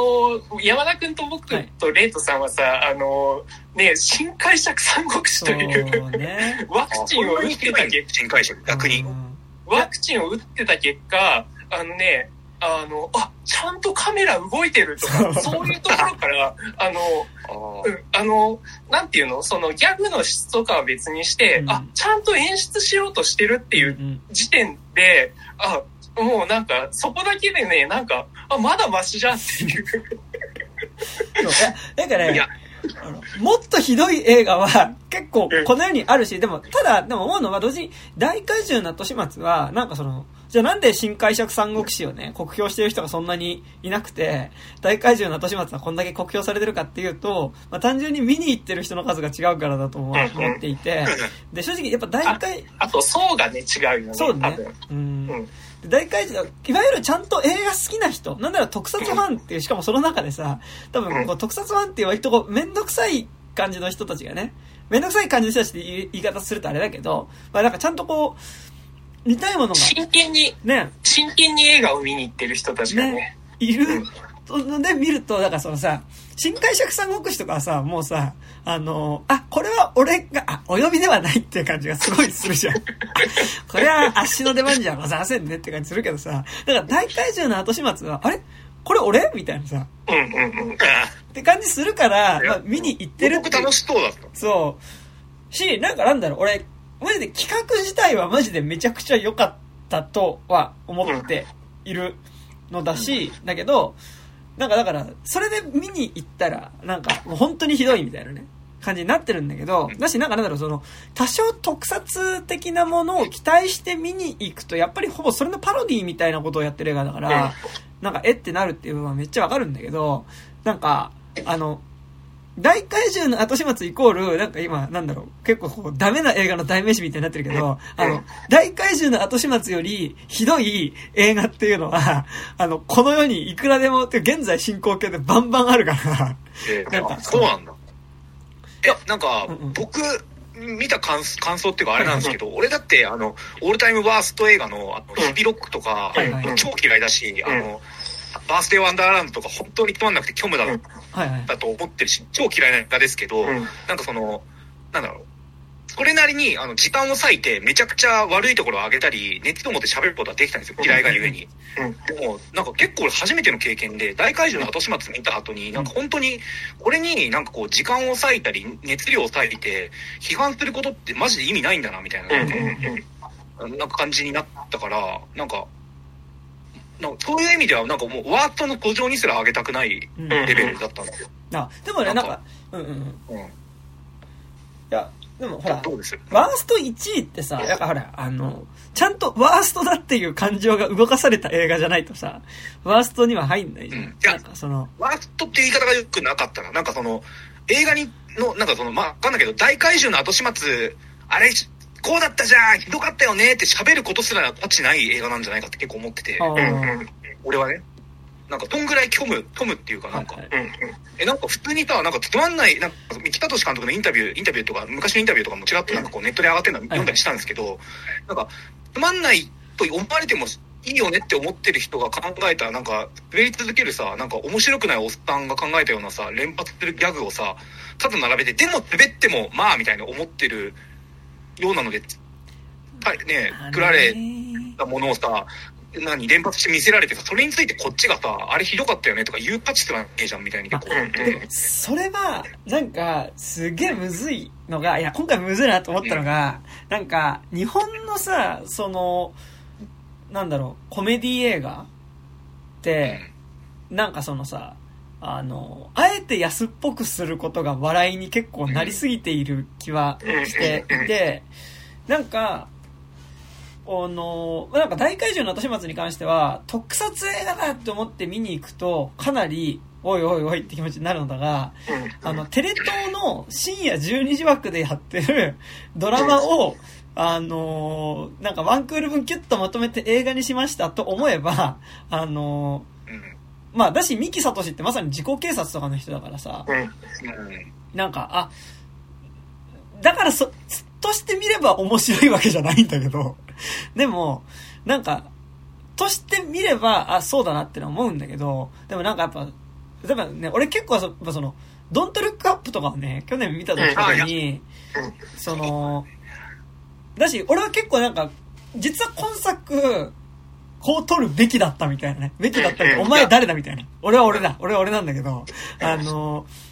多分、ちゃんとやるべきだったのは、俺はこれどっちかっていうと、ドントルックアップ方向だったと思うし。正直、ドントルックアップ的なテンションでこの企画を映画化することっていうのはマジで、あのー震災から10年ぐらい経ったタイミングで、そのシン・ゴジラを相対化するっていう意味ではう、ん。めちゃくちゃ意味がある企画だったんじゃないかっていう気はすごいしてる。うん。だけど、なんかでも、まあ、あのーさ、やっぱこう、まあ、俺は三木聡と福田雄一の笑いだったら、福田雄、えっと、三木聡のギャグの方が好きだし、笑えるし、なんかなんだろう、あのーなんだろうな、笑えないだけじゃなかった俺は。なんか結構その、ななんだっけな、口笛でなんか西田敏行が吹いてて、なんかキー高すぎて吹けなくなるみたいなとことか、なんかこう、ところどころで結構笑うところはあった。し、うん。なんかなんだろう、あの、結構ね、あのなんかのウェブ記事で読んだんだけど、なんかその割とそのギャグが下ネタばっかりで、なんかそのやっぱ今のジェンダー感に合ってないみたいなのを結構批評し批判してる人がいたんだけど、そもそも多分それって今作の岩松亮が、岩松亮扮する、えっと、あれはなんだっけ？総理大臣じゃなくて、まあなんかの大臣が、まあなんか結構その、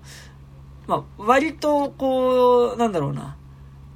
ジェンダー的なんか、クソ、クソ親父の、なんか、下ネタギャグみたいなね。そう。なんか、こうなん、だっけ、やれると思ってた女とやれなかった後に産むみたいな。あ、そう、やとやれると思ってた女、あ、別れた女と、えーっとあ、やれる、やれ X のる回回数数を計算で、する。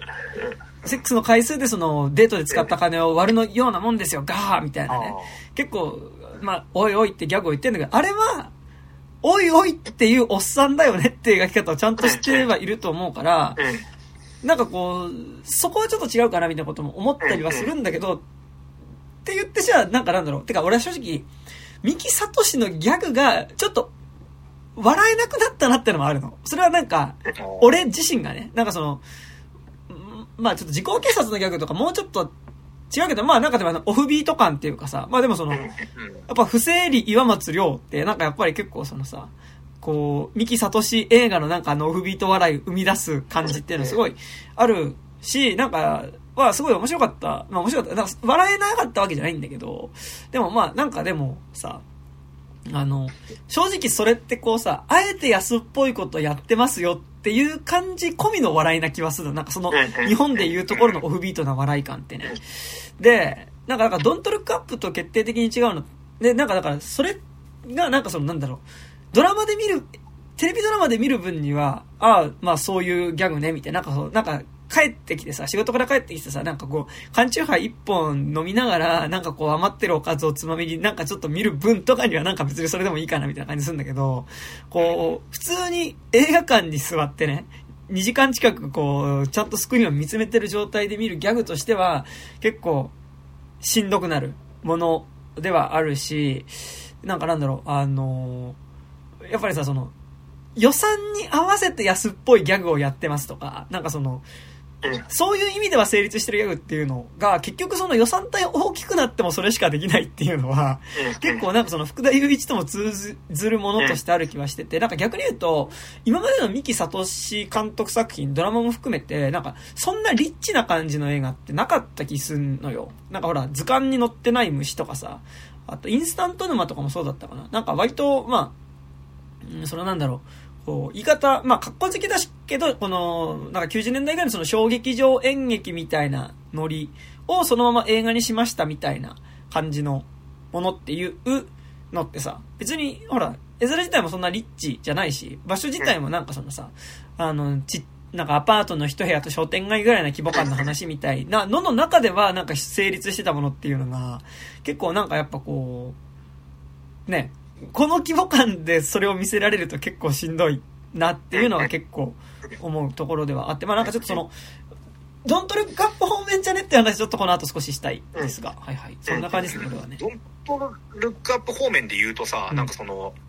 何、ダメな閣僚たちとかさ、なんか間抜けな人物を描くのにも知性って必要なんだなって割と思って。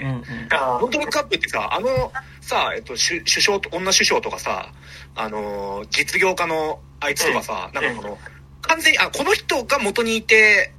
こいつなんだなっていう、なんか一人じゃないじゃん。なんか、いるみたいな、なんか、なんかいろんな、さ、なんか有名人たちを掛け合わせるとこいつになる、いるいるみたいなさ、バックグラウンドのリアリティとかがすごかったけどさ、いやだから大怪獣の後始末にね、なんか、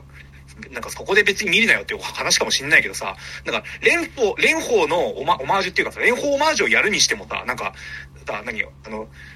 うぜえ女、なんかよく喋る女政治家ってだけで蓮舫かよって、なんかこの、うん、なんか15年前の尺度じゃん、それみたいな感じでさ。うん、何の意味もないじゃん、あれ。れ、蓮舫と百合子だよね。そうだね。いや、あなんか、私、なんか、蓮舫と百合子なんだけど、なんか今、竹木さん言ってたの、あ、そうだなって思ったのがさ、なんかその、蓮舫と百合子っぽいよね、なんだけど、いわゆる、蓮舫ゆり子っぽさを誇張したもので笑わせてるわけではなくて、あれって蓮舫とゆり子の格好をした不正理で笑ってるわけであって、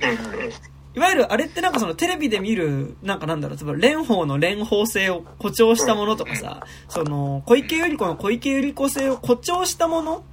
なんかその、あの、今はナンバーワンよっていう、なんかそのさ、あの、ね、その蓮舫さんが2位じゃダメなんですかって言ったのを踏まえた上でのギャグとか言ってたけど、でもそれってなんか単発のギャグでしかなくて、なんかその、いわゆる、あ、多分、例えばその、ドントルックアップだったらさ、あそこの出てくるこう実業家っていうのは、あ、なんかイーロン・マスクとかなんかそういう感じだよねっていうのってさ、あの、やっぱり連想するしさ、なんかその、いわゆるイーロン・マスクの、あ、この仕草とかを真似してるわけじゃないけど、あ、なんかいわゆるこういうなんかその、世界、なんかこうさ、こう、世界難儀のこう、ね、なんかコングロマリ、コングロマリとか、その IT 系の社長みたいなさ、のって、あ、この感じあるかもみたいなのっていうののキャラクター造形ではないというかさ、それやっぱでもすごい、それはでも福田雄一とも通じるとこだけどさ、その、実はそこで作ったキャラクターで笑わせてるっていうよりは、それを演じてる役者の役者性でギャグを保たせようとしてしまう感じっていうのがあるし、あと正直今回言うと、なぜかその不正理が演じている蓮舫かけるゆり子だけ、ちょっと実在の人物をこうパロディにしてる感じあるんだけど、それ以外がない。なんかその、あ、これなんか菅さんと、なんか、こう、二階さん足して2で割った感じだなとか、なんか、あ、これ竹中平蔵かなみたいな感じとかっていうのは、まあ別に、それ、で、イコール描けってことじゃないけど、なんか、そういう方向でのギャグ、まあ、ドントルックアップとの違いで言うとね、なんかそこではあるし、だからあとやっぱ、こう決定的にやっぱその、三木聡がそもそもやっぱその、政治的なことをギャグにする作家性の人ではなかったっていうのがね、結構ね、大きかった気は。うん。だから、そこのさ、まあ、いかんせんドントルックアップとか見てるとさ、最新形態じゃないですか、なんか情勢の。の、なんかこう、なんていうの、ああいう、なんていうんだっけ、なんかその、なんか、ぶちみみたいなので見れるからさ、なんかその、よりによってさ、そこで唯一、はっきりと引用元わかるさ、まあ、名前が蓮舫とかだったからさ、まあ、蓮舫だろうけど、まあ、ゆり込みよりはやっぱ蓮舫味が強かったと思うんだけど、うん。よりによってそこで出してくる、なんか、さ、蓮舫しかなかったのかよ、みたいな。うん。なんか、がっあしかり感かも、みたいな。しかも、すすごい、あの、厳しいこと言うなら、あの、ドントルックアップとかってさ、やっぱ現在さ、その権力を握ってる人を茶化していくじゃないですか。うん。だけど、あの、今作って別にそこはしないんですよね。うん。だからさ、うん。もっとさ、首相とかもさ、そのね、あの、前首相だったり、前々首相だったりとかをさ、あの、もっと茶化したり、その、ね、その、ね、その、幹事長とかもさ、もっと、そその実在に寄せることはできるし、あ、もそこねえだろ、この映画作ってる人。で、で、唯一、ま、あの、やってるやつは野党議員じゃないですか。うんゆで、ゆり子も、まあ、今は、その、党、党は権力握ってるけど、あの、基本的には、あの、野党的な立場の人じゃないですか。だから、なんか、そういうところに、あ、そういうところには気使ってんのね、みたいなところはめちゃくちゃ出て、あその映画がやっぱそういうところでなんかマンコ映画である理由を一つ言いたいんですけど、うんなんか唯一唯一っていうかなんかその数少ない茶化し先がなんか2回ぐらい出てくるなんか北朝鮮っぽいけど実際は北朝鮮じゃないなんか嘘ハングルみたいなのが書かれてるところで喋ってる。北朝鮮っぽいおばちゃんが喋ってる。北朝鮮韓国じゃない？中国うん中国と韓国だと。いや、うん。なんかしか、俺そこはいやあれも結構、うん、うん、あ、ごめん、はいはい。いやだからなんかそのいや他国をディスるにしてもあの程度の茶化ししかできないような、うん。なんかそのバランスで立ってるようなやつらはマジ死んだ方がいいと思ういや本当に。なんか、ならまだ韓国流しとかでやれよそう、いやうん、そこさ、アメリカはアメリカって言ってんだけど、あのーあそこは濁らせて、かの国がっていう風な言い方をずっとしていて、なんかね、で、でもなんかそこすげえむずいなと思うのがむずいなっていうか、いやネトウヨ黎明期のノリじゃんそれ。そう、いや、なんか、でも多分、三木聡って、三木聡、え三木聡がそうなのかわかんないけど、多分、あそこって政治的なことを意図して描いてるつもりって多分ないと思うんだよね。なんかその、さっきのその、蓮、蓮仏まあ今回、その、うん。布施が演じてた、その、まあ、蓮舫7割、ゆり子3割ぐらいな感じのキャラクターっていうのがね、なんか、だから今回その具体的に茶化されてるのは、だからその、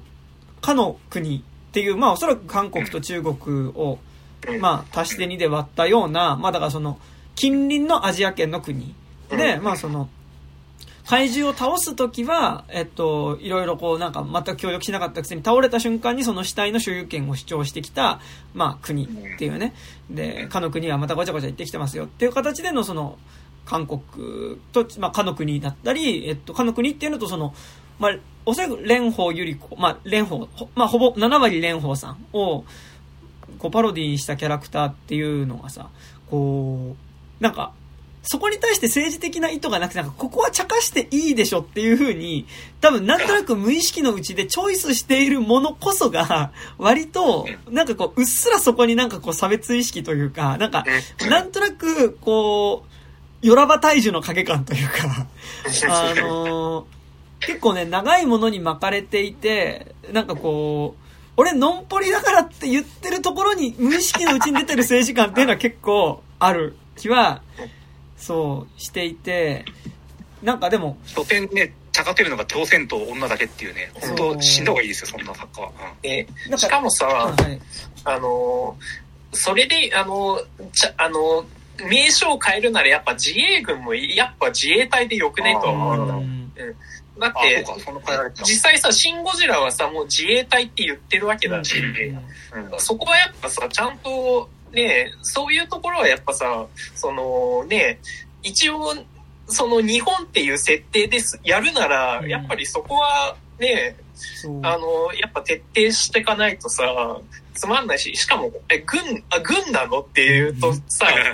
え、え、っていうことは、みたいな、憲、憲法的にはどうなんすか？みたいな。そう。いや、なんかでも、そうん。そう、だそこも結構、なんかそこすげえ特撮として曖昧になってるなっていう部分ではあって、なんか今作って、特撮ではないけど特撮を期待されてた映画だとは思っていて、だからなんかその、今までの、えっと、特撮映画であまり、まあ、その怪獣が出てくるタイプのね、特撮映画であまり描かれていなかった、え、じゃあ倒した後の怪獣ってどう処理してんの？っていうことこそが、実は割と一つまた、大きいね。なんかその、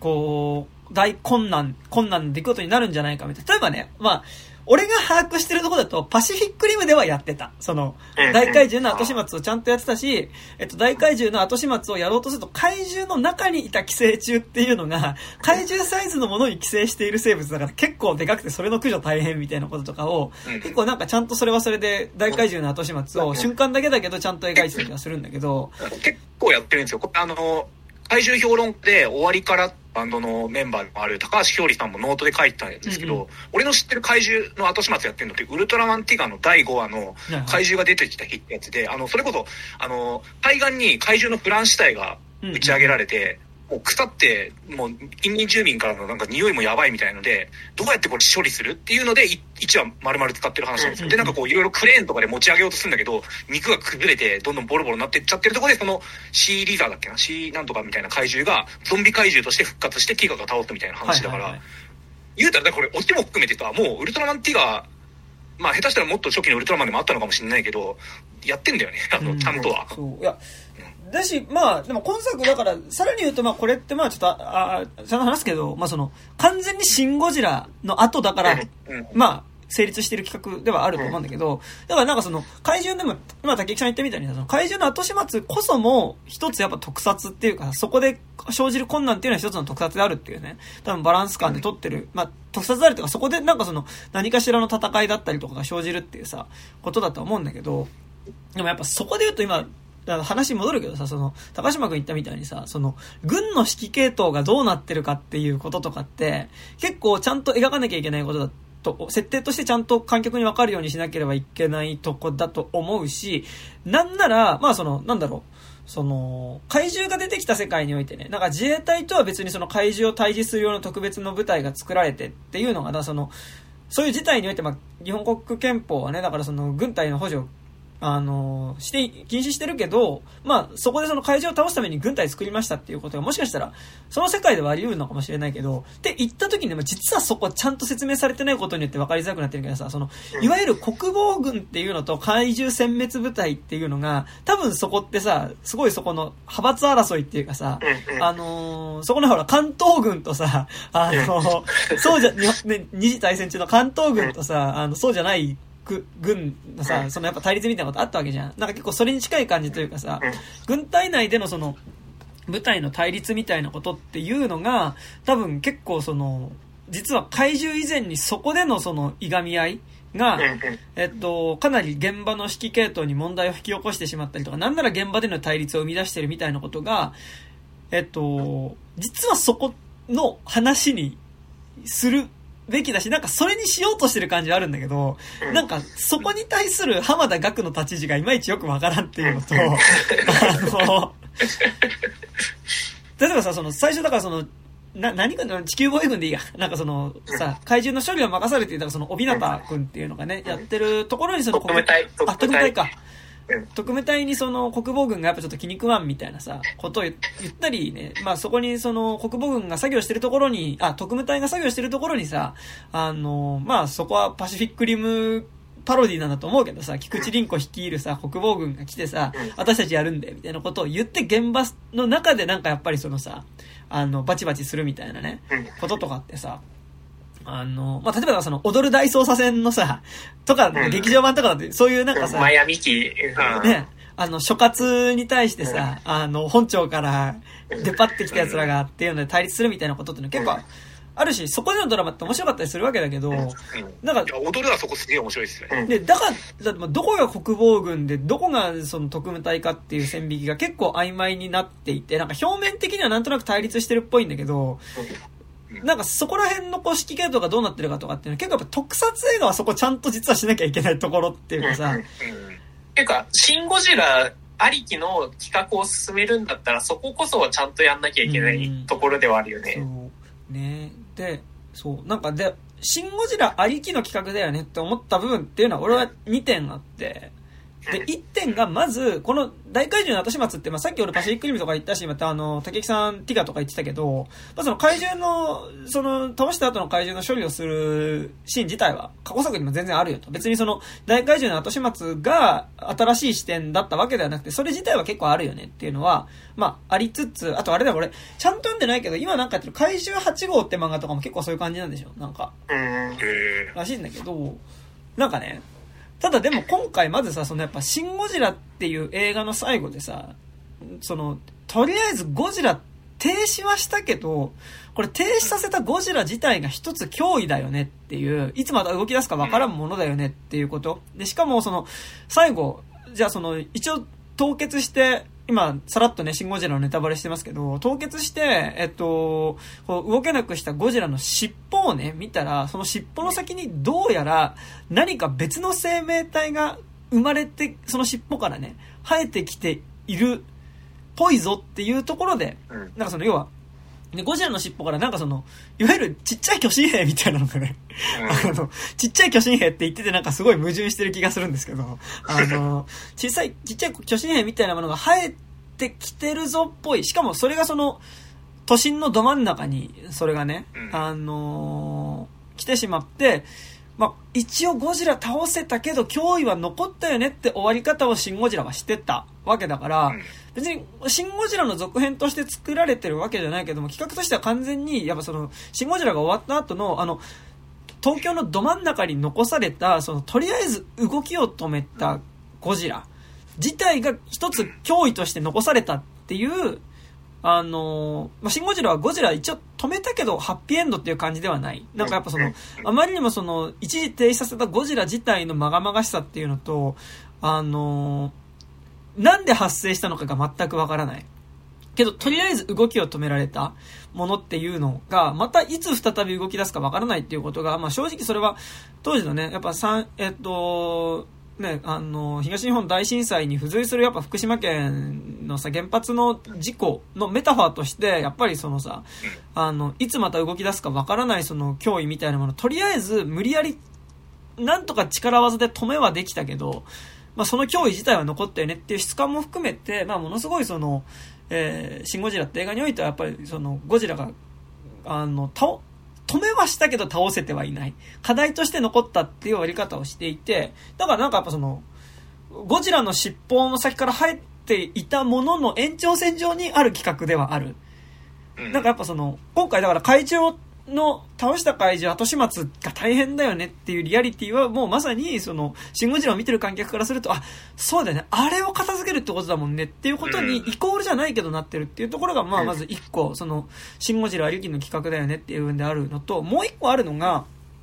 シン・ゴジラって映画が、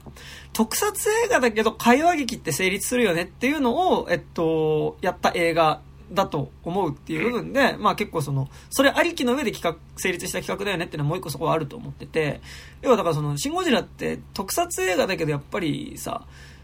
実は一番面白かった部分っていうか、そのメインの部分ってやっぱその会議室だったりとかさ、その、いろんな研究所みたいなところで、こう、いい顔のね、人たちがね、めちゃくちゃ早口でね、あの、まあ、大臣含め、その、大臣もそうだし、国家公務員もそうだし、まあ、あとその、民間の研究所の人とかさ、あの、そういうね、官民一体になって、まあ、そこでその力を出し合ってさ、その、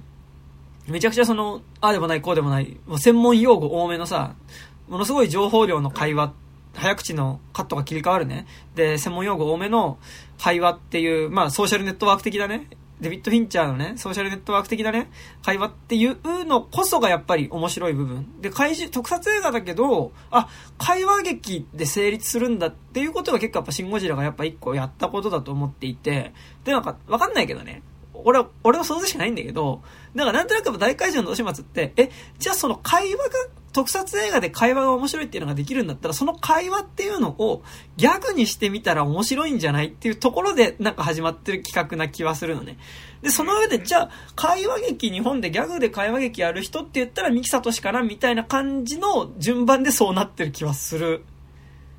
んだけど、なんか、だから、なんか、ピカジっ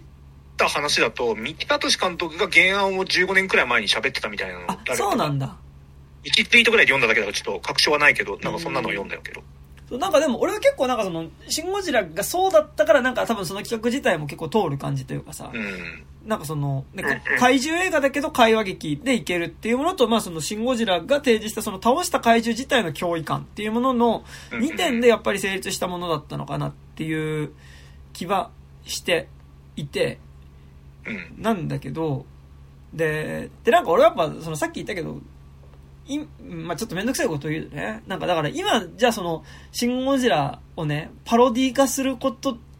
ていうの自体はめちゃくちゃ意味があったことだと思ってるわけ。っていうのはなんかやっぱこう、シン・ゴジラで示されたさ、なんかやっぱりその、こう、国自体が、こう、うまく機能しなくなった時に、でもこう、民間とさ、その、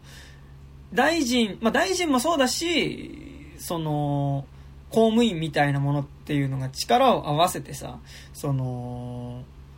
まあ一大事、もう国が、なんなら世界が滅びてしまうかもしれない一大事に結構やっぱその、立ち向かう、なんかこう、ナショナリズムって言い方するとちょっとあれなんだけど、まあなんかでもそういうその、一つの出来事に向かってこうさ、プロジェクト X じゃないけど、プロジェクト X、X、X じゃないけど、なんか結構あの、プロジェクト X 的ななんかこうみんな力を合わせてみたいなね、あの、感じっていうのはさ、あの、なんかそここそがなんか魅力だったと思うし、なんか、なんか俺シンゴジラやっぱ見てて、なんかこう、頑張れインフラみたいな感じがすごいする映画だったわけ。まあなんか特撮映画って結構まあ、ものによって結構頑張れインフラ感ある。なんかその、ガメラのね、2作、3作目か3作目とかもさ、あの人間と、あ、2作目か、人間とガメラが協力して NTT の人とかがさ、なんかこう、そう送電網とかさ、なんかにこう、電気流してさ、こうっていうとことかね、あ、あ頑張れインフラみたいな感じがね、すごいするんだけど、やっぱでもシンゴジラもやっぱりその頑張れインフラ感があったし、なんかこう、ある意味なんかなんだろう、こう、フィクションの中で理想的な形での311の解決みたいなものを示すみたいなところっていうのはあった気がするんですよ。なんか、あの映画っていうのはね。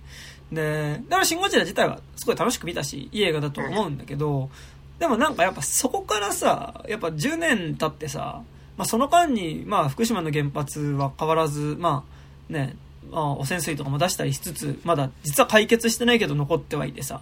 で、その間にやっぱり大きなやっぱコロナがあったっていうのを得てさ、なんかその、そんなになんかこういう大きい一大事みたいなさ、こうね、パンデミックとかね、なんかそういうこうさ、原発事故みたいな大きい出来事があった時に、あ、割となんか、あの、そんなにみんな一丸となって解決するよねみたいなことっていうのが、結構信じられなくなってきてる。俺なんかね、うん。あの、公開当時よりシン・ゴジラ今信じられねえなって感じ結構するんですよ。シン・ゴジラ的なノリがね。信じられねえなみたいなバイブスは結構あって、なんかその意味で、その、うまくいかないシン・ゴジラ。だからその会議、まあもちろんシン・ゴジラでもね、あの、大臣たち集まるけど会議自体がうまく進まないっていうシーンは冒頭で描かれてはいたけど、でもやっぱりそこからそれがうまくいかなかった先に、その公務員だったりとかさ、国家公務員だったりとか、その官僚みたいなものっていうのがさ、あのー事務次官とかそこら辺がめっちゃ頑張って、で、どうにか解決するみたいなものを描くわけだけど、なんかやっぱその、徹底して、こう、シン・ゴジラで描かれていった、あのー一回崩壊してもう一回なんかなんだろう、国を束ねるためのシステムっていうものが再構築されていく過程みたいなものっていうのを、やっぱ徹底してうまくいかないものとして描くことっていうのが、なんか結構、それは重要な気がするというか、し、なんかなんだろう、それはすごいなんだろう、感覚として今の俺は感覚としてめっちゃそれは合うだろうなっていうか、その、うまくいかないシン・ゴジラっていうのは、なんか多分その、今描くべきものとしてあった気はするけど、で、それと大怪獣の後始末は、うまくいかないシン・ゴジラでは一応あった。けど、あのーそこがね、なんかやっぱりその、難しいとこでさ、もう、正直、シン・ゴジラの後、アフターシン・ゴジラっていう風には見えるし、かつやっぱその、特撮映画って言った時に、やっぱりなんかなんだろう、こう、よりね、やっぱシン・ゴジラとか、まあ、まあ、ガメラもそうなんだ、特にシン・ゴジラ一個やっぱその、現実の事象とダブってどうしても見えるわけですよ。で、あってもその、だし正直やっぱ311とコロナ禍の今をね、経験してる僕らとしてはね、なんかやっぱりその緊急事態感みたいなことが、あ、画面の向こうで起こってるなんか特殊なことっていうよりは結構やっぱ自分たちの今の私生活みたいなところと結構光景としてもリンクしやすくなる。って言った時に、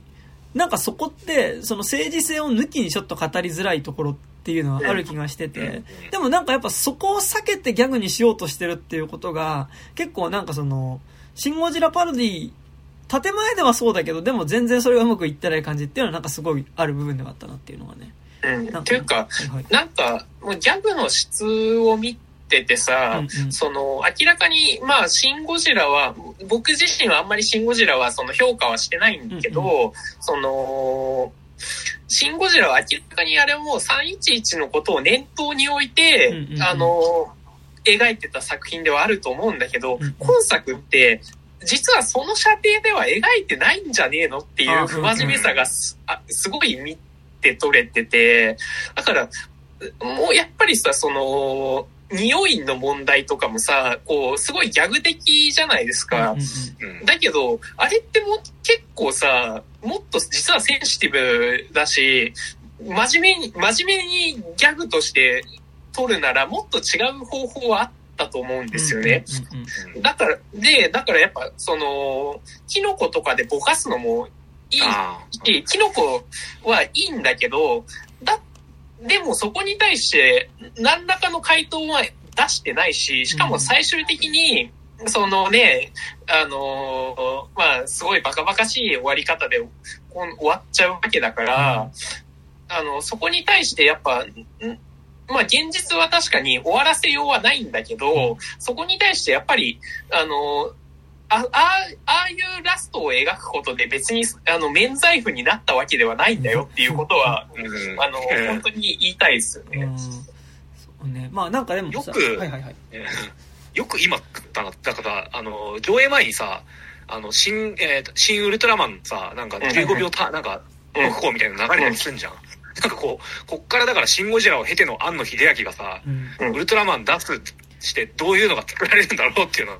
さ、2ヶ月後にあるわけよ。よく今、いや、まあまあまあ、何 ?8 ピラもいいとこな。んてか、俺さ、なんか、さい企画概要をちゃんと読んでなくて、俺勝手に、公開1ヶ月くらい前まで、なんか勝手にあの、カラーが作ってて、うん。樋口真特技監督かなって勝手に思ったの、本作。うん。勝手にね、本当に。うんで、なんかでもまあ、庵野秀明音体とか別に出てこないから、こういう感じ、ちょっと、ちょっとコメディー感もありのうん感じかなって思ったら、なんか、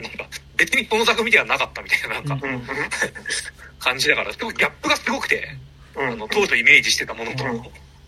でもなんかさ、結果としてさ、二つの芯をつなぐというかさ、やっぱシン・ゴジラとシン・ウルトラマンをさ、つなぐような立ち位置の作品にはさ、なんかこう、なってるし、でもおそらくやっぱあれを入れたっていうことは多分さ、もう公開時期的にしかも東映入ってるからね、東宝入ってるからさ、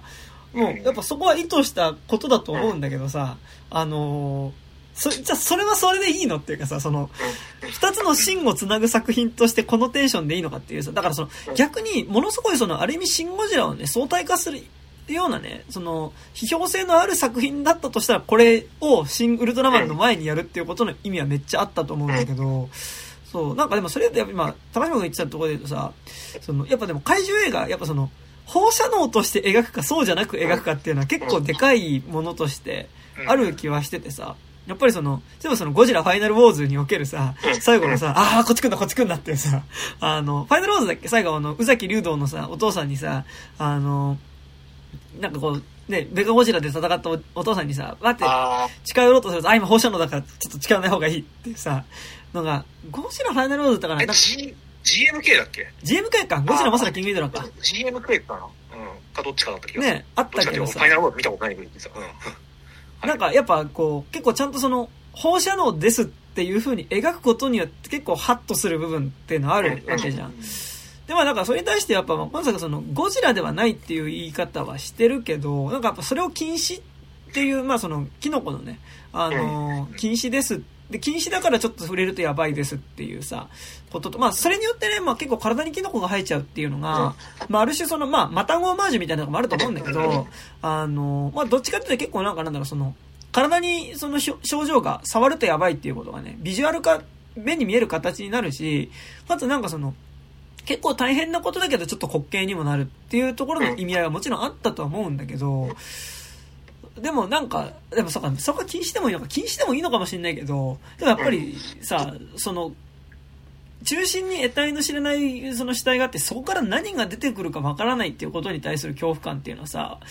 こう、まず震災があった後の放射能っていうところでやっぱり俺らは見えないところで何か有害なものっていうのが空気中に漂ってるかもしれないってことに対する恐怖感っていうのは、まず震災の時の放射能っていうのであるし、やっぱ今完全にもコロナ禍になってから完全にもそのウイルスとしてさ、やっぱよりその何か得体の知れないものが空気中から出てくるかもしれないっていうことに関してはさ、なんかやっぱその、ものすごくリアリティがある部分ではあるけど、なんかそれで言うと、あの、特撮映画の中で出てきてる登場人物より、劇場の現実にいる俺らの方が、もうちょっと危機意識があるもんねっていうのは結構ある気がしてて、あの、みんなマスクしてないんだよね。あの、マスクしないで怪獣に近づいていって、で、案の定さ、不整理とかさ、怪獣の上乗っかってさ、そのまま転げ落ちてさ、あの、怪獣の中にズボッとこう、突っ込んだらさ、その後体からキノコ生えてくるみたいなさ、ことがあるわけだけど。あれ、あれどうなったの？なんか一本抜いてあげたらさ、その後。うん。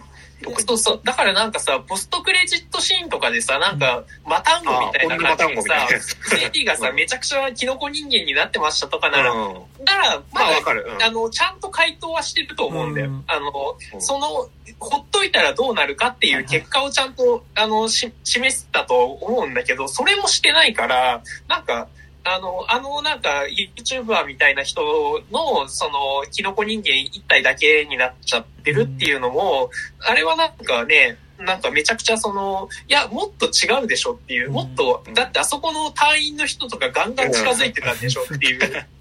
あれと、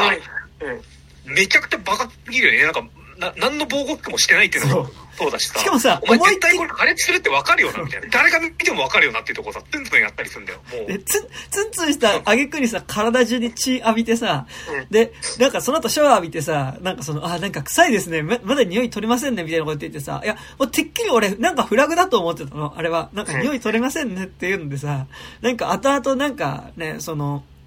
あの人、菊池凛子も含めてね、なんか結構大変なことになるみたいなね、あるのかなと思ってたら、本当にそれでしかなくてさ、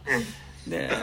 なんかやっぱあの、キノコの件もさ、今高島君言ってみたいに、もうちょっとなんかその結果、あの、キノコになった人がどうなるかみたいなことをね、そこまで描けば、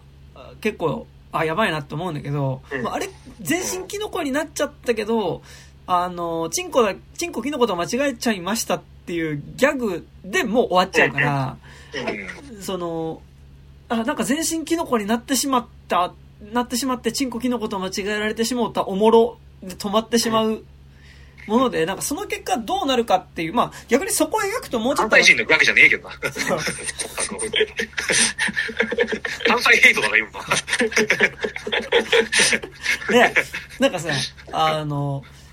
まあ逆にそのキノコになった結果どうなるかみたいなのとかね、まで描いちゃうともうちょっとシリアスなモードになってしまってわかるけど、でもなんかそれも込みでギャグには全然できると思うんだよ。なんか死んじゃうことも込みでのね。死に方をもっと馬鹿らしく描くとかでもそれはできると思うし、なんかなんだろう、それはなんだろうな。まあできると思うんだけど、あのー、やっぱりなんかこう、めちゃくちゃもうどうしても現実と被らざる得ない、今、特撮を撮ろうとして、なんかある程度リアリティを持って撮ろうとすると、もう今現実がかなり特撮なことになってるから、なんかその、そこが重ならざる得ないんだけど、やっぱりそこを変に避けようとしてる感じっていうのが、結構なんかね、よりあるなってのありますよね。なんか、なんかあのーシン・ゴジラからなんか引き継いだところがあるとすれば、政治性のなさだけ引き継がれたっていうことは 唯一言えると思うんですよ。そう、だから、あの、まあ、シン・ゴジラは、その、そういうね、その政治的な判断はなしに一応そのシミュレーションとしてっていうところでの面白さはすごいあったと思うし、だからこそ、その、なんて言うんだろう、いろんな人が見やすい映画になってたと思うんだけど、それを、あの、なんて言うんだろう、あの、まあ、こういう、まあ、メタというか、ちょっと批評的にならず、なるなならざるを得ない作品を作るときに、それをやっちゃうとやっぱ一番の逃げでしかないから、うん、だからこそ、その、やっぱり、ね、その、しかも、なんて言うんだろう、ああいうものを、こあの、なんて言うんだろう、政治、まあ、なんかこう、官僚とか政治が絡むものをパロディにするときって絶対、その政治性って絶対出るじゃないですか。それはドントルックアップもそうだし、うん。その、モンティ・パイソンのスケッチとか見てても、そこは絶対、あの、そこ逃げたらダメだよねっていうところではあるから、あの、やっぱり、ぎコメディにするならやっぱそこはちゃんとやっぱりその、ノンポリじゃできなノンポリで、あの、ギャグ映画にしちゃったら、それはちょっとやっぱり一番不不誠実なものになるよねっていうところですよね。そうなんか、うんなんか、これ言うと、超なんか、老害っぽいんだけど、うんまあ、老害、老害ってまだ老害って年でもないんですけど、僕ね。老害ってまだ老害だよ。人によっては老害だよ。老害なんですけど、あの、なんかやっぱさ、その、岡本喜八とかね。の、やっぱその、なんかなんだろう、下手ヤクザとかさ、うん。まあなんかその、岡本喜八だっけ下手ヤクザ。まあ下手ヤクザとかさ、なんかその、第二次大戦もののパロディって、そのコメディ映画っていうのは結構あるわけだけどさ、多分第二次大戦もののコメディ映画ってちゃんとギャグではありつつ、やっぱりそのさ、うんその時の日本軍の中の指揮系統みたいなものに対するさ、その批判みたいなことだったりとかさ、その、まあ、現場で、その戦場で実際やらされるその殺人みたいなものに対するね、批評性みたいなものっていうのはね、こう、まあ、そ、それをさ、させられてしまうことみたいなことに対してはさ、結構なんかちゃんとその、こう、コメディでありながらちゃんとそこは描いてはいてて、なんかそういうイズムってどこかまではあった気がするんだけど、うん。でも今なんか少なくともやっぱりその、ちょっとこうテレビ、まあ福田雄一もね、ミキサとしても、まあその、ある意味テレビ出身ではあるっていうところはあると思うんだけど、でなんかやっぱ今その、ね、ギャグをやるっていう時に、なんかその、今度逆に極端に政治性を避けてしまうことによって、うん。なんか、いや、すごい、なんかなんだろう、こうさ、政治性を抜きで描くことがなんとなくフラットな視点みたいなところってあるけど、俺はないと思うんだけどね。まあ、なんかそういうのって一個あると思うんだけど、なんかでもこのさ、逆に今作って政治的なところを書かないようにしてるっていうことがさ、なんかめちゃくちゃ、いや、これなんか無理に避けてないっていうかさ、あの、感じっていうのがすごいするっていうのは、まあ一個ある部分としてはね、そう。結構ある部分では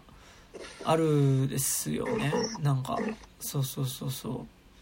そこはね、ある。うん。あるし、はいじゃあなんかあと、まあ、人間ドラマの部分もあるっちゃあるんだけど、なんか、あっこら辺のなんかその、帯名くんと、うんその山田涼介と浜田岳と、あと、なんだっけ、あの人、えー、土屋太鳳。あ、そう、土屋太鳳の三角関係とかもさ、なんか、こういまいちよくわかんないわけ。なんか、誰が何にしうん、なんか、わかりやすく言えばさ、その、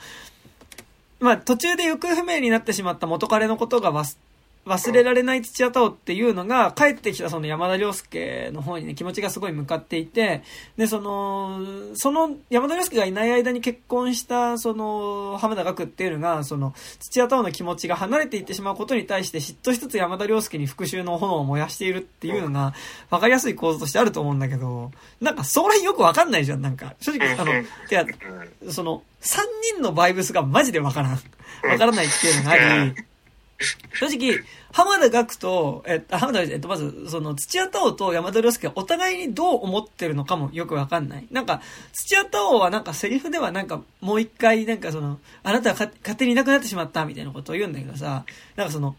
二人が付き合ってた時のこととかさ、なんかそういうこととかさ、全然わかんないから、その、いわゆる二人が愛し合っていた時のテンションがどういう感じだったかっていうのがさ、全くわかんないからさ、なんかその設定上二人がなんか昔付き合っていたってことはあるんだけどさ、え、なんかどの程度戻りたいのみたいな。しかもさ、その、まあ実はね、山田涼介は今作では一応設定として、まあ実は、その行方不明になってた2年間の間にウルトラマンになっていてね。で、だからもう人間じゃない存在になっちゃってたから、まあなんかその、こう、うん、またもう一回付き合うって言っても、俺ウルトラマンなんだけどな、みたいなところあるわけだけどさ、あの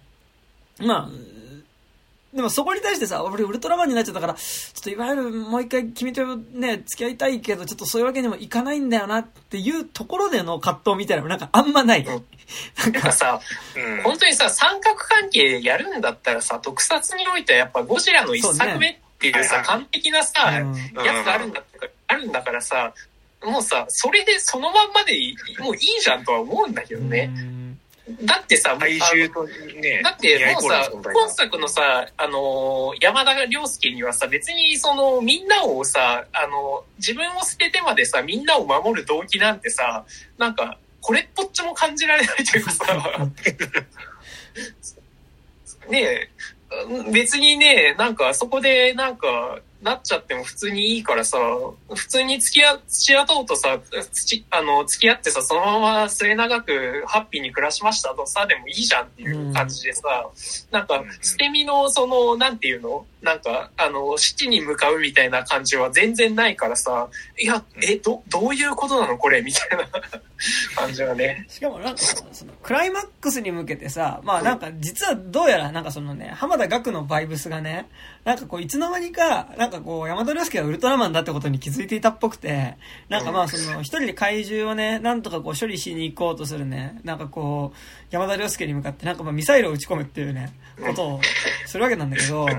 あのなんかそれもどうやらさその怪獣から発生するガスをどうにかしようっていう計画のためにそれは動いてるんだけどだから浜田岳はなんか途中からなんかこうミサイルを撃ち込むのがなんかちょっとこう山田涼介を困らせてウルトラマンにさせてやろうみたいな結構なんかそういうバイブスでミサイルを撃ち込んでるっぽいんだけどなんかいつからお前そのバイブスになったっていう感じだし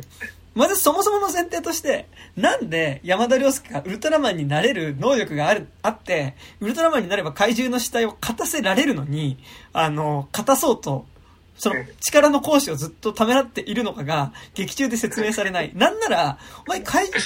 この映画ね、実はネタバレすると一番最初に、えっと、謎の光によって怪獣がなんかし倒れましたと。で、死体だけが残って、で、後処理。それまではね、怪獣に対して全く歯が立たなかったんだけど、その、まあ、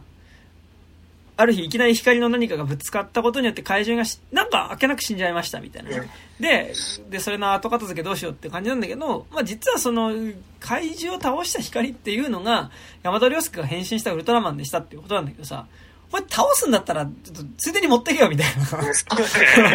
そもそもついでに持ってけよみたいなところはあるわけ。なんで倒す作ウル業と、トラマンなら、ね、この基準に割とやってくれるからね。うん。結構あったよね、なんかこうさ、も何、倒した後に持ってこう、いや、シュワーってなんか行く、うん。だってあったよね、ウルトラマンで。うん。なんかあった気がする。うん。倒してまあ、、大爆発するとか。なんかその倒す作業と後片付けを、うん。なんで別にしたのか。なんで食べ終わった後にすぐ食器を洗わなかったのかみたいなうん、結構、そういう問題はあると思うんですけど、ね。なんかもうそれ本当物語の都合上でしかないじゃないですか。うん。それって。ねなんか、だからそのさ、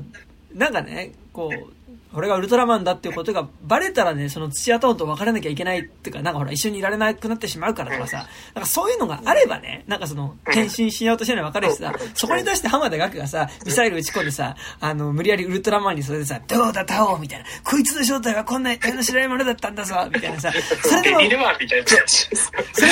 それでも私は、お、おひなたさんのことを愛しています、みたいなさ、何？みたいなさ、のだったらわかるし、まあなんとなくちょっとそのバイブスっぽい感じはするんだけど、まあまあまあまあ。なんかでもそう言わないかえ、あれさらさ、、うん。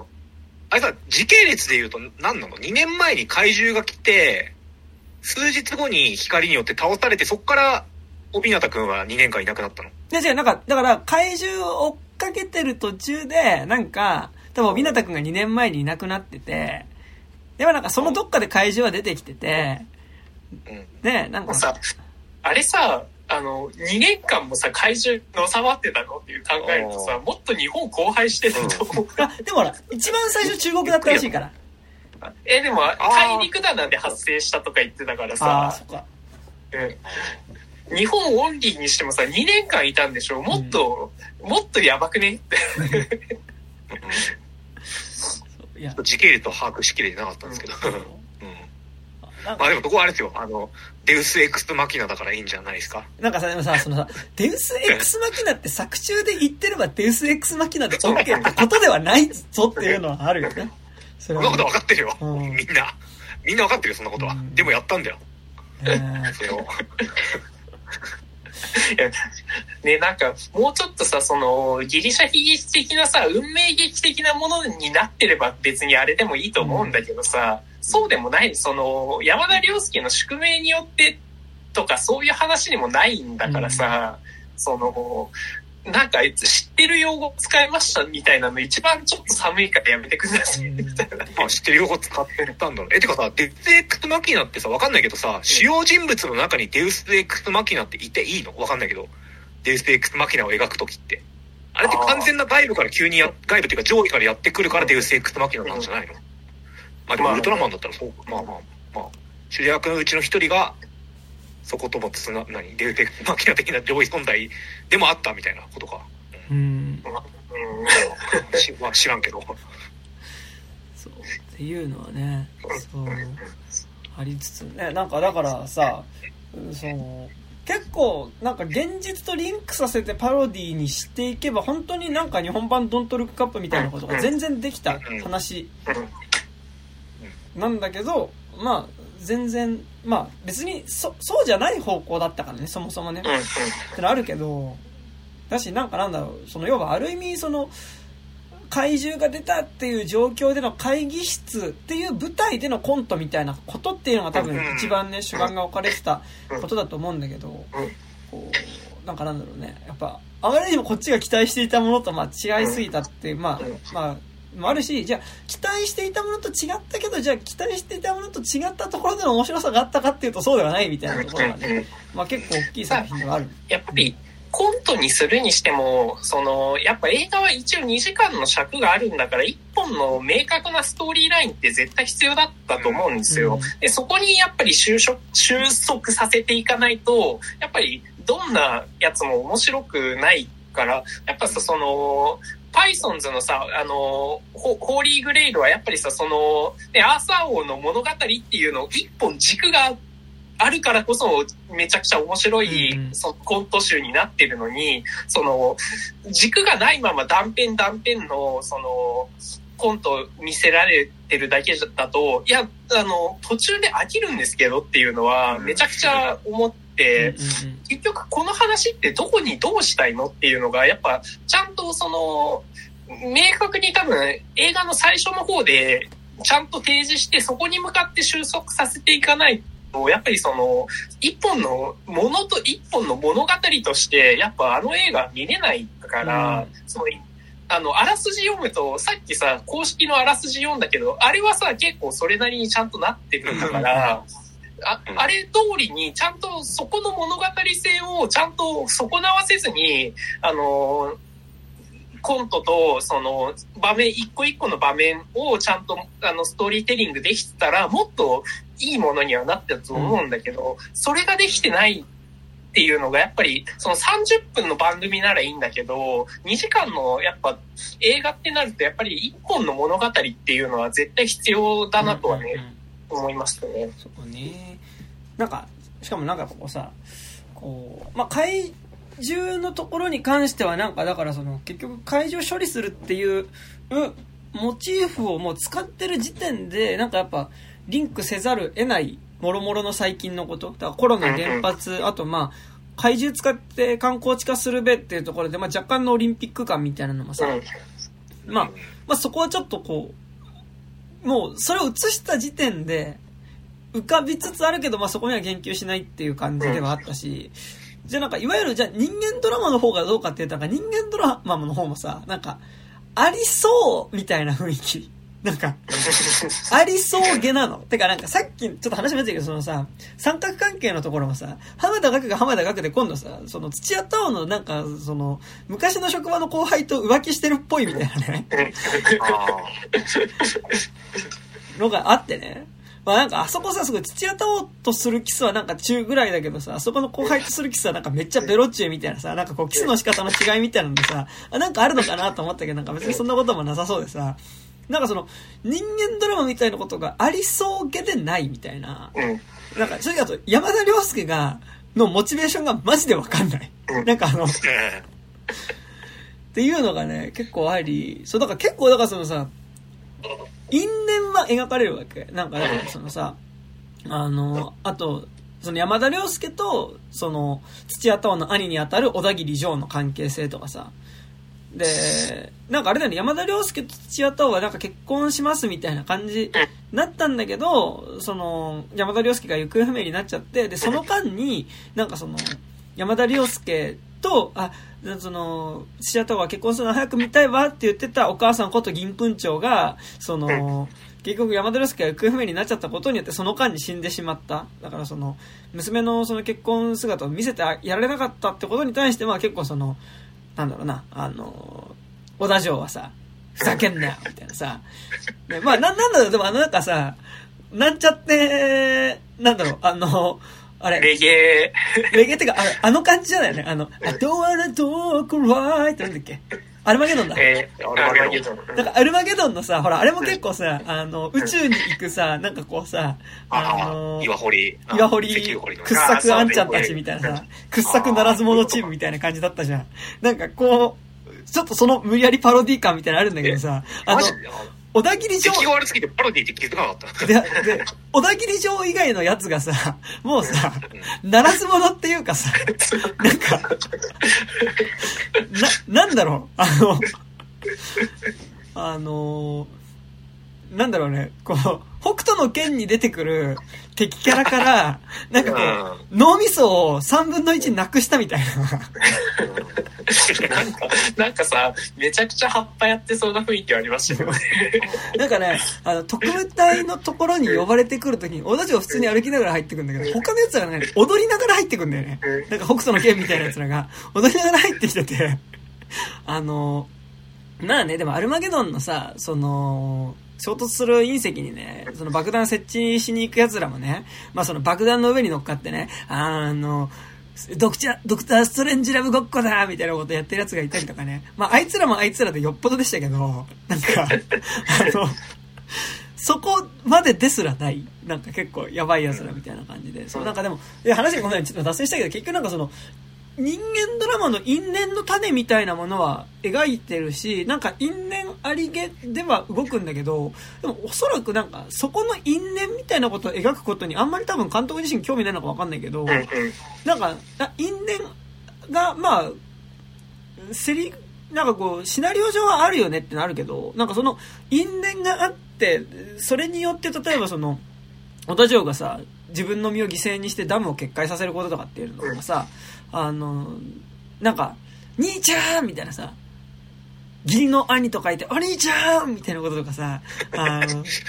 そういうのがないわけじゃん。なんかその、で、あそこでさ、義理の兄である小田城からさ、俺が死んだ時は代わりにこれで穴を開けろっつって渡されてさ、ゴーグルみたいなのとかもさ、まあ、エモいものなはずだし、なんとなくエモさみたいなものが、なんかシナリオ上あるんだろうなって思うんだけど、なんかドラマで見せられた時のエモさがないっうん。ていうのは結構ある。なんか、うん。いやだから、すべて基本をさ、オフビートギャグで描いたけだと思うんだけどさ、終盤、終盤で後半でさ、小田城がさ、ダムを決壊させるってなった時に、ダム決壊しませんみたいなさ、これあの、情報がま、何？嘘の情報が伝えられてて、ダムの壁が二重になってて爆破できなかったみたいなのがあるじゃん。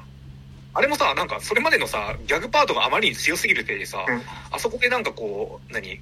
た何？結構大変なことじゃん、あれなんうん。か。大失敗が起きた時にさ、うんなんかこう、こっちもこう、うんそれに大変だってなれないっていうか、シンプルながら、なんか、うん。じゃあどうでもいいんじゃない？みたいな、もともとどうでもよかったしね、みたいになんかなる。から、ダムのシーン割と、その、うん。絵的には一番結構豪華なはずなのにさ、うんうん。あれによってなんかもう本当にいらなくなるっていうか、うんうんじゃあずっと砕けてるの映しておけばよかったじゃん、みたいななっちゃうっていうのは。ですよね。なんかよくさ、本作をさ、何、めちゃくちゃもう大抵のクソ映画だみたいに言うとさ、一部さ、なんかその、いや、お前三木聡に何を期待してたんだよ、みたいにさ、うんまあ、まあ論調って結構あるじゃない。うん三木聡の映画って全部他も全部こんな感じなの？いや、てか俺、三木聡俺別はい？に、大怪獣がえって感じだったけど、三木聡自体は別にそんな嫌いな監督ではなくて、へえあ、そうなんだ。てかね、普通の、もう時効警察の人よ。うん一番わかりやすいところだと。で、正直言って、小田城とかはまあ多分時効警察からのね、つながりだと思うし、うん。だし、なんかその、まああと図鑑に載ってない虫とかさ、うん。なんか、そういうちょっとこう、オフビート笑いギャグ？なんか俺は結構そこは、なんか、ちょっと福田雄一とかとはもうちょっと違う感じで見てたというか、別に嫌いではない。うん感じではあったから、そうそうそうそう。なんかね、でも、食い合わせが悪かったし、うん。なんかやっぱ正直特撮っていう題材でやったことによって、なんかやっぱうん。良くないノンポリ感っていうのが、うん。すごいなんかこう、うん。格好好きのノンポリ感みたいなものがすごい浮き立ってしまった。し、なんかさっき竹木さんが冒頭で言ってたあれじゃないけど、やっぱりその、じゃあその中でギャグとして扱っていいっていう風に思ってるところの配置っていうのが結構、あ、うーんっていう感じっていうのは、まあすごいあったなっていうのはね、なんかあったっすな、なんかな。うん。うん。うん難しいですけどね。ねうん。まあでも、あ本当に、あの、新三、新解釈三国志のワクチン打っといてマジでよかったなと思ったので、はいはいはああのワクチン打っときゃよかったな、俺も。うん いや、なんか、本当にやっぱ、あの、新解釈に関しては、本当にその演出っていうものを放棄してたじゃないですか。そそれのその志の低さを見せられると、ちゃんと、あ、この人映画作ろうとしてるっていううんうんうんい。そう。思えるから、その点ではその、そこまで、なんか、みんなさんが言うほど叩かなくてもいい,、いいのではないかな。その笑いの質っていうのはやっぱ人それぞれだからいいのかなと思いつつ、まあね、それは本当にね、なんかさ、やっぱそのさ、でも、や、うん。やろうとしてできてないとかさ、その、映画として撮ろうとしてなんかそれがうまくいってないっていうのとさ、うん。最初からそもそも映画としてやる気がねえっていうさ、あの、そこは結構大きな溝としてある気がしてて、なん。かやっぱね、今高島が言ったじゃないけど、あの、大怪獣後始末が映画として撮ろうとしてるところはあるなっていうのはあるわけ。なんか、多分ちょっと特撮とかさ、あの、うんディティールとかは結構頑張ってた感じがしてて、うん、そうん。なんか、ね、あの、怪獣の死体とかすげえ、なんか、あ、これはなんか結構いいな、みたいな感じでは思いましたね。あとあの、俺、帯名が乗ってるバイクとかめっちゃかっこいいなと思ったし、うんうん。なんか結構そういうディティールとかはちょっと結構頑張ってる感じはあったんだけど、まあなんかもうさ、新解釈三国志はもうさ、あの、鼻から真面目にやる気ありません、みたいなさ、あの、もう、そういう感じだし、なんかだから、新解釈の浜田、あー浜田と西田敏行に比べたらもうね、今回の西田敏行は全然 OK みたいな。だからもうね、でもね、そんなにひどいのよ、新海作三国志。俺割と人生で見た中で、ほん、なんか、真面目にやる気ありませんの、ここが割と大怪獣ぐらいの感じで見てたんだけど、いや、いやこれよりひどいの？うん。あの、本当にその、あの、レイトさんが、あの、言ってたけど、その、やっぱりその、カメラが、マジでその、一個、あの、なんかそのセットがあるじゃないですか。うんで、役者がそのコントみたいな感じで3人並んでると、その、いあの、メインカメラが、そのみんながこう、撮れるように、こう、あの、置いといて、マスターショットみたいな。そうそう、マスターショット1個置いて、あと2、3個のカメラで、その、それぞれのその俳優のバストショットを抜いてるだけで、基本それしかなくて、カメラの動きが全くないんですよ。で、あとまあ、あるのは、演出としてあるのは、カメラ的な演出としてあるのは、あ、なんかちょっと間が持たねえなってなると、とりあえずズームしてみるっていう。ズームするっていう。で、それしかないから、あの、あ、本当に、あ、マジで金つかけてない、そそこに関してはマジでなん、なんもないんだなっていうか、本当にその映画として見せようとしてる気がゼロなんだなっていうのが、うん。めちゃくちゃね、もう画面からビシビシに伝わってくるっていう、結構、稀有な作品ですよ、あいや、なんれは。か、だから、それで逆に今回の作品の会議室シーンとかはさ、うん。まあなんかその、一応会話のテンポをカット割りで見せるみたいなこととかはさ、まあやってはいたから、なんか、やってはいたからとか言って、お前誰だって話なんだけど、でも、なんかそこは結構大きな違いとしてある気はしてて、なんかマジ、なんかミキサとしては、あ、あ別に俺、もともと別にやる気、あ、ミキサじゃなんか福田一は、なんかわかんないけど、いや別にそんなやる気ないんだよ、みたいな。いや、はい、みたいな。あの、あ別に、いや、フレンチもっと多分明るい人だ、アッパーの人だと思うよ、多分。だからもう、もうなんかね、あの、全然なんか、こう、姿勢が違う感じというか、うん。そうん。は、めちゃくちゃするので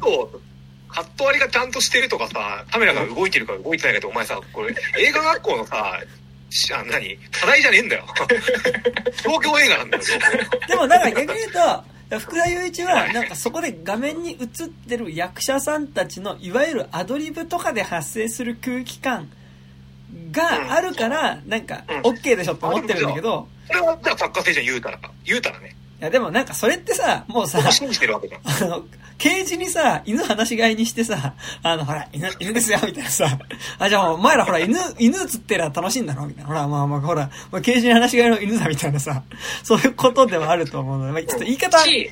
役者は犬じゃないけどね犬じゃないけど。あの、はいそ、それ言うなら、その、あの、間が持たない時にアップにはするなよっていう、うんズームするなよっていう ところになるから、あの、そっちに信じきれてるわけでもないっていうところがやっぱ福田雄一のミソというか、いや、なんか、この間さ、探すを見たときにね、うん。あ、見た見た、昨日見た。あの、佐藤二郎がさ、あの、娘とコミュニケーションするときにさ、なんかほら、あの、帰ってきてさ、なんかこう、なんか鍋かなんかに入ってたやつなんかつまみ食いしてさ、なんか指をチパチパさ、つまみ食いした後に指をチパチパ舐めてるのを娘が見てさ、もう本当になんかそのチパチパしてんのやだわーって感じで見てるとさ、その佐藤二郎がその姿勢に気がついてさ、唇をこうすぼめてさ、チューチューチューチューチューってずっとやってさ、なんかあのーで、ちょっとそれをずっとやってたら娘が我慢しきれなくて笑うみたいなさ。でもお前の負けみたいな。何の勝負やんこれみたいなさ。あったじゃないですか。で、あれめちゃくちゃいいシーンだと思うの。なんかあのコミュニケーションって。うん。でもなんかあれってすごい、なんか、アドリブじゃないと思うけど、なんかある意味福田雄一作品におけるアドリブ的なものではあるわけ。なんか雰囲気としてはね。なんかあの佐藤二郎のあの感じっていうのは、なんかでも、もう福田雄一作品であれやられたら多分死ねって思うんだけど、あ、なんかちゃんと娘とのコミュニケーションの中で出てくるなんかこういう佐藤二郎のおふざけみたいなものっていうのって、あ、なんかちゃんとその、作中の人間描写としてなんか出てくると、あ、めちゃくちゃいいし、なんかなんなら逆に佐藤二郎がこういうことするの好きだなってめっちゃ思思えたのね、俺は探すわね。俺もなんかあの、福田雄一作品も全編佐藤二郎がもう話し飼いでそれやりまくってるみたいな感じだからさ、あの、あもうほんと佐藤二郎のこの感じ嫌いだわーって思ってたんだけど、うん。なんかなんだろう、うーんとな、なんだろうな、あーやっぱ納豆って、なんかなんだろう、こう、蕎麦の中に入れて食ったらめっちゃまずって思ってたけど、あ、ご飯の上に乗っけたら美味しいと思ったみたいな感じっていうか、あ、いや俺もさ、だからあの、かぐや様は告らせたいワンとかででしかさ、佐藤二郎見たことなかったの。はいはい。うん。あれも本当もうアドリブっていうか、なんかこう、ナレーションとして佐藤二郎がいるんだけど、うんその、お医者さん役としても出てくるの。うん後半でね。うんで、出てくるときに、どうもって、この映画のナレーションだよ僕は、みたいに言って出てくるから、もうやめてくれそういうの、みたいな思って、本当に辛い時間だったんだけど、うん そういった佐藤二郎しか見たことない状態で下がってみたら、なんていい役者なんだ、みたいな。本当に素晴らしい役者だと思っていや、すいませんと。佐藤二郎は日本のソン・ガンホやみたいな気持ちになっていたわけですけど、うんなんか、あの、やっぱね、それはやっぱ新解釈三国志を見ると、もうなんか本当に、また、いや、もう、ーってなるやので。出てこないでくれ。えだからやっぱ本当にね、今回見てなんか本当生涯ワーストとかはね、うん。言ってる人もいるけど、それはお前まだまだ、まあでもさ、お前まだまだ浅いよ。お前ちょっと新解釈三国志も見るべきだとは全く思わないんだけど。そう。ー俺割とでもや、ワーストよりだけどな、なんかその、何、言葉をつかなくていい、あ、うん。その必要性の中で考えたら本当にだから最初にも言ったけど、ワーストの訴状にしては載せる価値ないな。だからその、俺あの、スター・ウォーズのエピソード8、9とか、あのーあれですよ、トイ・ストーリー4とか、うん。えっと、あれ、えっと、ソウルクルワールドとか、めちゃくちゃ嫌いでワーッと入ってるけど、なんかその、何がいけないかとかをめちゃくちゃ熱く語ることはできるけど。本作に至ってはなんか、いやでもだってそういう感じで作ってんならもう良くないみたいな、なんか、レベルあと、まあ、俺は正直だと、まあ、なんだろう。だから俺はね、俺もね、その新解釈三国志ワクチンを打ってるから、比較的なんかなんだろう。まあ、強いワクチンすぎる。いや、すあの、ちょっとね新解釈三国志ワクチンは副作用が強すぎるので、マジででも、ただ、見終わった後さ、ニコニコでスパイダーマンのこと喋ってたじゃないですか。いやいやいやあの、まあ、あれはでもねあの見てる時もう基本的にみんな顔死んでるみたいな感じになっていたので、えあれなんですけど、なんかなんだろう、あの、だからなんか比較的なんかそんなにね、青筋、まあ立ってたけど、なんか、まあそんなに濃く浮き出るほどではない青筋ぐらいだった。んで、そうなんだけど、もう最後のダメ押しのさ、ポストアバンでさ、もうなんかあの、うん。ファックってなったよね。あの、おもんないポストアバン。あの、あえ、何？新解釈？な、じゃあね、あの、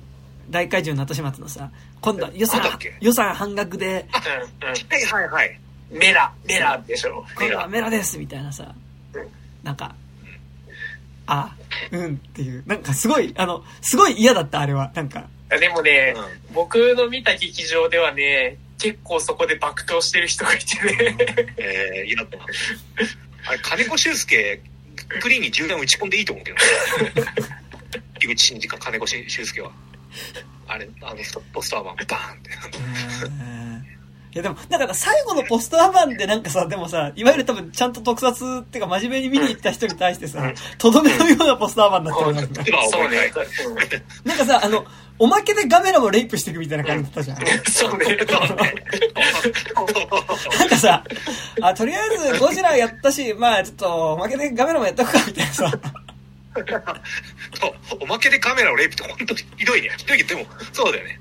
ゴジラレイプしつつ、最後の方にウルトラマンにもちょっと手ってかけて、終わったと思ったら横にいたカメラにまでね、レイプ。いや俺さ、なんだろう、見てる、ガメラとかね、ゴジラとか、まあちょこちょこ見てるけど、なんかそんなにさ、めっちゃ思い入れがあるわけじゃないから、まあこの程度で住んでるけど、これ、普通に思い入れある作品とかジャンルとかでやられてたらさ、マジで、うん、そう。わーいってなってたと思うよ。もう特にやっぱ最後のガメラの扱いはマジで、本当にひどい。うん。いやなんかさ、怪獣ファンが怪獣というなんかその存在自体に思い入れが強すぎて、なんかうん。怒ってるとかじゃないじゃん、もうあれは。うん、そそうね。カメラという名称、うん。まあ、ゴジまあうんゴゴジラはギリギリ下げてたけどウルトラマンたちウルトラマンとカメラに至ってはさ、うん。もう固有名詞としてのさシリーズなり作品なり、うん。キャラクターに対するさなんか最悪ななんか いじりいじりっていうかうん抽象じゃんあれって、うん。それはファンはマジで切れていいと思う、うんいや、なんかだから俺は、なんか、いや、なんかみんな大怪獣の私もちょっとごちゃごちゃ言い過ぎじゃない、じゃないと思いつつ、俺これに対してちゃんと切れる権利がある人はいると思う。っうん ていうのはね、ありますね。なんかね。あーそういや、嫌ですね。なんか、面白くなさをこっちにまで持ってこないでくれよっていうのが。わかんないけど、自分がガメラとかさ、ウルトラマンの関係者だったとしたらね、仮に。うんうんそうね。だからまあこの後にまあね、シン・ウルトラマンあるからね。うん。まあまあ。まあまあ、楽しみ。でもね、本当にもうつまんない映画がもっといっぱいあるので。うんだからもっとうね、なんか、映画の手を出してない映画ってありますからね。一応、うんうん。一応これは映画の手はしてた気がする。で映画好きがいわゆる映画好きが行かないだけで例えば今大きいシネコンとか行って始まる前の予告でかかってる映画とかでも多分大怪獣の後始末より見に行ったらやばい映画ってのは全然あると思うけど、うん。見に行ってないよねっていうのはある、うん。そううん。何とは言わんけどいっぱいあるうん。今リアルタイムの予告で流れてるのとかでも結構あるうんそうか、そうなんだ。でそうそれはそうだから誰誰も幸せにならなかったそううん。だから誰も。あの出会うべきじゃない二人が出会ってしまったって感じがしますね。だから大怪獣の後始末に関しては。そうね。ういや、んだからその、二人のうちの一人は結構な数の怪獣ファンたちなんだよ。まあ、だから結局はさ、デビルマンの国評もさ、うんやっぱデビルマンだからっていうのはあったんだよね、多分中にね。うんそのそうね。ああ、うんまあまあまあまあ、うん。っていうかなんか2000年代の、なんかその、なんだろうな、60年代、70年代で、タツノコプロとかのさ、アニメとかさ、その石ノ森プロとかさ、なんか、そこら辺の自社焼かしますみたいなのがことごとくさ、その、まあ、ファックみたいになってたのはさ、うんまあ、もともとだからその原作自体に思いがあったからではあるっていうね。うん。なんかさ、あの、お店屋さん例えて言うとさ、うん。ちゃんとさ、その、老舗としてさ、その、味の、なんていうの？あの、ファンがいる状態のところにさ、なんか、勝手になんかその、外資的なものがさ、あの、フランチャイズに貸してさ、いや、これ、こういう感じの味でしょ？みたいな感じで出された時のなんか反応というか、ねえ、それは何？大回収かいや、とだかあの、デビルマンとか、その、伝統伝統的なさ、その食堂の味だったのに、なんかそれっぽい、あの、味をなんか変な外資がこうなんかフランチャイズ化して出された時に、うん。いや全然違うだろうみたいな。じゃあそれは、それはデビルマンとかだと思うけどさ、うん。大怪獣に至ってはさ、うん。なんかこう、有名ブランドのさ、うんうん。何？すげえ似てるさ、粗悪なあパチを勝手に作った違法ブランド品だよね。そのブランド名もなんか、もじってはいるんだけど、よく見るとこれブランド名違うぞみたいな。俺が最初にカラーかなって思ったのもそうだけど、ね、なんかグッチじゃなくて、えブッチでーすって言いながら、ブッチを売ってる感じっていうかね。そうそうそうそう。で、なおかつ出来がめちゃくちゃ悪いみたいな。これグッチも結果的に風評被害じゃん。みたいな そうね。なんか、でも、まあ、ね、その中で言うと、実写版のキャシャンは、あの、俺なりのキャシャンっていうのをちゃんとやろうとしてた気がしますよ。なんか。なんか、だからその、一色たにしてああいうのねっていう風にしちゃ、しても、してもダメなんだよね。うんうんっていうのはある。そう。全然違うと思う。ですね。デビルマンとかと。うんうんはい。デビルマンな、俺なんなら、実写版割と、何？語る上では好きだけどね。うなんか、ん。ボブ・タップがニュースキャッターってなんだよとかさ、言ってるだけで面白いじゃん。突然、なんかこう、話しかけてくるおばちゃんが小林幸子ってな、何の仮面をしてんだよとかさ、なんか、なんかでもやっぱ日本においてはなんかやっぱプランナイン的なポジションになってるね。そうねシャマン。デビルマンっていうのね。うんうん。って感じですかね。なんかまだあります？なんかそのはいまあこれ言っちゃ終わりだけどさ、デビルマンはさ、クソ映画としてのこうパンチラインの太田ではさ、うんもう極上なわけじゃないですか。うん。そうねリバ。ースで、デビルマンとかさ。まあ、それは一回ミームっていうのを経て、ミームになってしまったっていうのを経てのももちろんあるけど、大怪獣そん、そん、なんか、まあ、見そこまで別にえしそうなとこはないよね。うんいや、なんかでもそこは、正直福田雄一とかに関しての結構問題な気がしてて、なんかもう、ネバ中でネバギバが。そう、ネバギバ。なんかもう中で、その、はい、これ、あえて安っぽくやってますっていう風なテンションでやられると、まあ、ミーム化もできないというかさ、もうん、いや、そう。う、突っ込むことも含めて中で完結されてしまうから、うん。そう。まあ、正直福田雄一に比べたら全然、あの、ミキサとしてはそうではないと思うけど、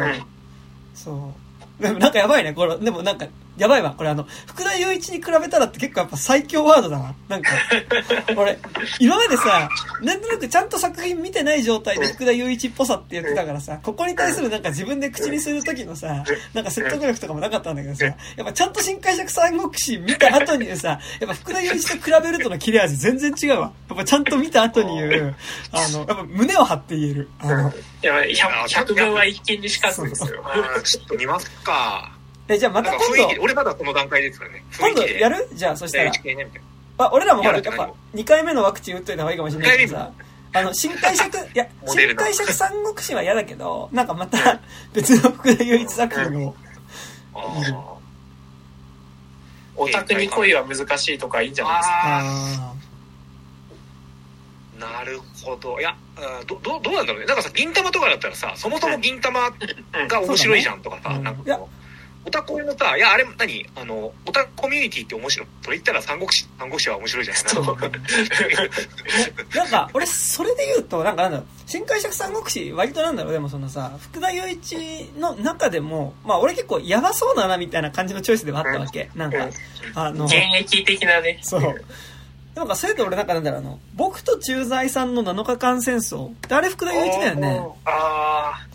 確かそうかな。うん。僕中って。なんか俺、あれね、初めて見て、見たときなんか、あ、面白いなって思ったね、うん。気が、イメージがあるんですよ。おお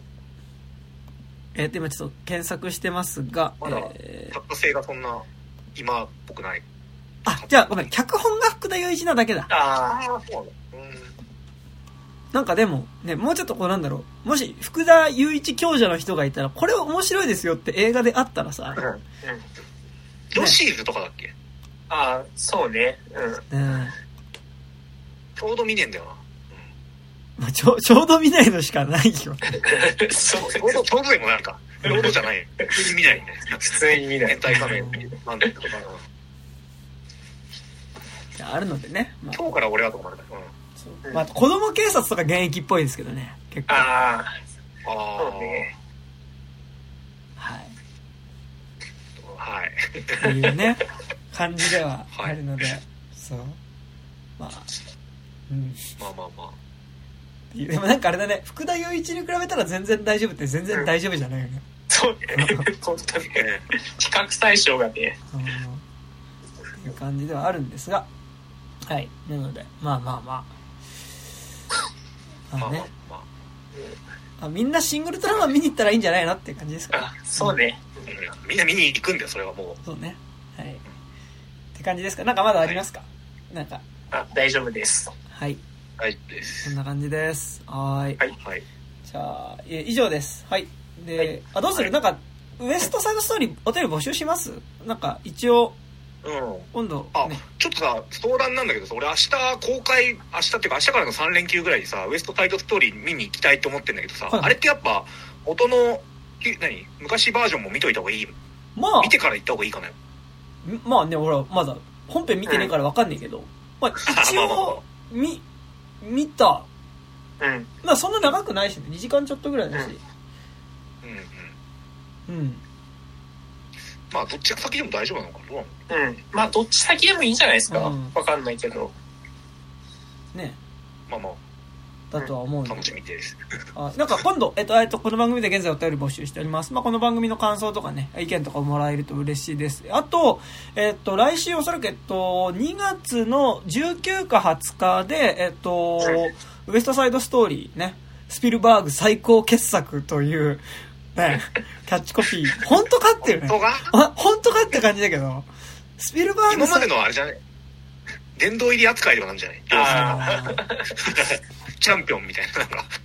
ウエストサイドストーリーについて喋りますので、もしもう見たよっていう方いたら、えっと、まあ、2月18日の23時59分ぐらいまでにいただけると、まあ、多分一番確実に読めるかなという感じです。えーアドレスとしましては 29.tiz.gmail.com、えー29は数字です。えー 29.tiz.gmail.com までメールを送っていただくか、えー、と、変文化系トークラジオとか29歳までの地図とかで検索すると、えーこのラジオの、えー、と、ツイッターアカウント出てきますので、そちらにある DM フォームから送っていただいても結構です。はい。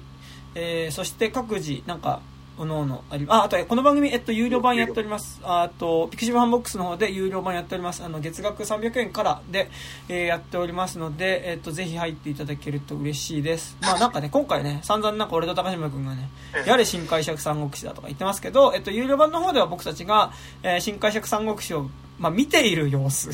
が、えーっと、動画でありますので、うんね、普段その副音声版って言ってそのねあのその動画を一緒に映画見るときにじゃあ同じタイミングで再生すると、まあ、映画見ながら、まあ、僕らが喋ってるのをね副音声的に聞けるよっていうコンテンツで、えっと新解釈三国志のその感想を喋るみたいなのをね見ながらやってる動画上げてるんですけどまあてかなんかそういうのを結構何本か上げてるんですけど雪の花とかねあとえー狼少女とクローズとかね上げてるんですけどあの多分新解釈三国志会が多分一番喋ってないです本当に僕たちの、あの、目が死んでいく様子がね、あの、刻々と分かっていくと思うので、なんかあのすごい気まずいんですよ。うん。あのなんかすごい変な人来ちゃったなみたいな感じになってるの。なってるのであのよかったらね。まあ見てくれると嬉しいです。はい。続い。てなんかおのおのなんかありますか？こっちは。あ、えっ、と、金内武樹は、えっ、と、初夏ぐらいに本当にちらっと演劇の出演があるかもなので、はいちょっとまだ告知しちゃいけないタイミングなので、あの、よかったらチェックしてください。だから夏の日と書いて聖火日です。そして、はい、えっ、と、水の旅人というラップユニットが最近ちゃんと動き始めたんですが、えー今度、えっ、と、2月の23日から、えーセカンドシングルの仕方ないという曲が各種サブスクリプションサービスの方で、えー配信開始になります。まあなんか、ね、なんかやっぱ最近コロナ禍でね、なかなかこう、なんかずっと部屋にいてなんかやろうとかね、なんかちょっとしようとか思うけど、なんとなくやる気が出ないみたいな日っての結構あると思うんですけど、まあなんかそういう日のことについて、なんか肯定するでもなく、否定するでもなく歌った曲仕方ないというのを、えー作りましたので、えっ、と、2月23日から、えー Spotify とかね、Apple Music とかで、えー入ってる方聴けるようになりますし、まああと、なんだろうな、Apple Music とかでも買えるようになるので、あの、よかったら聴いてくれると嬉しいです。はい、そんなとこですかね。はい。じゃあ、受験生のみんな、頑張ってね。はい、えーということで、えー本日会えた私山田と、金内武樹と、高島でした。あありがとうございました。りがとうございました。はい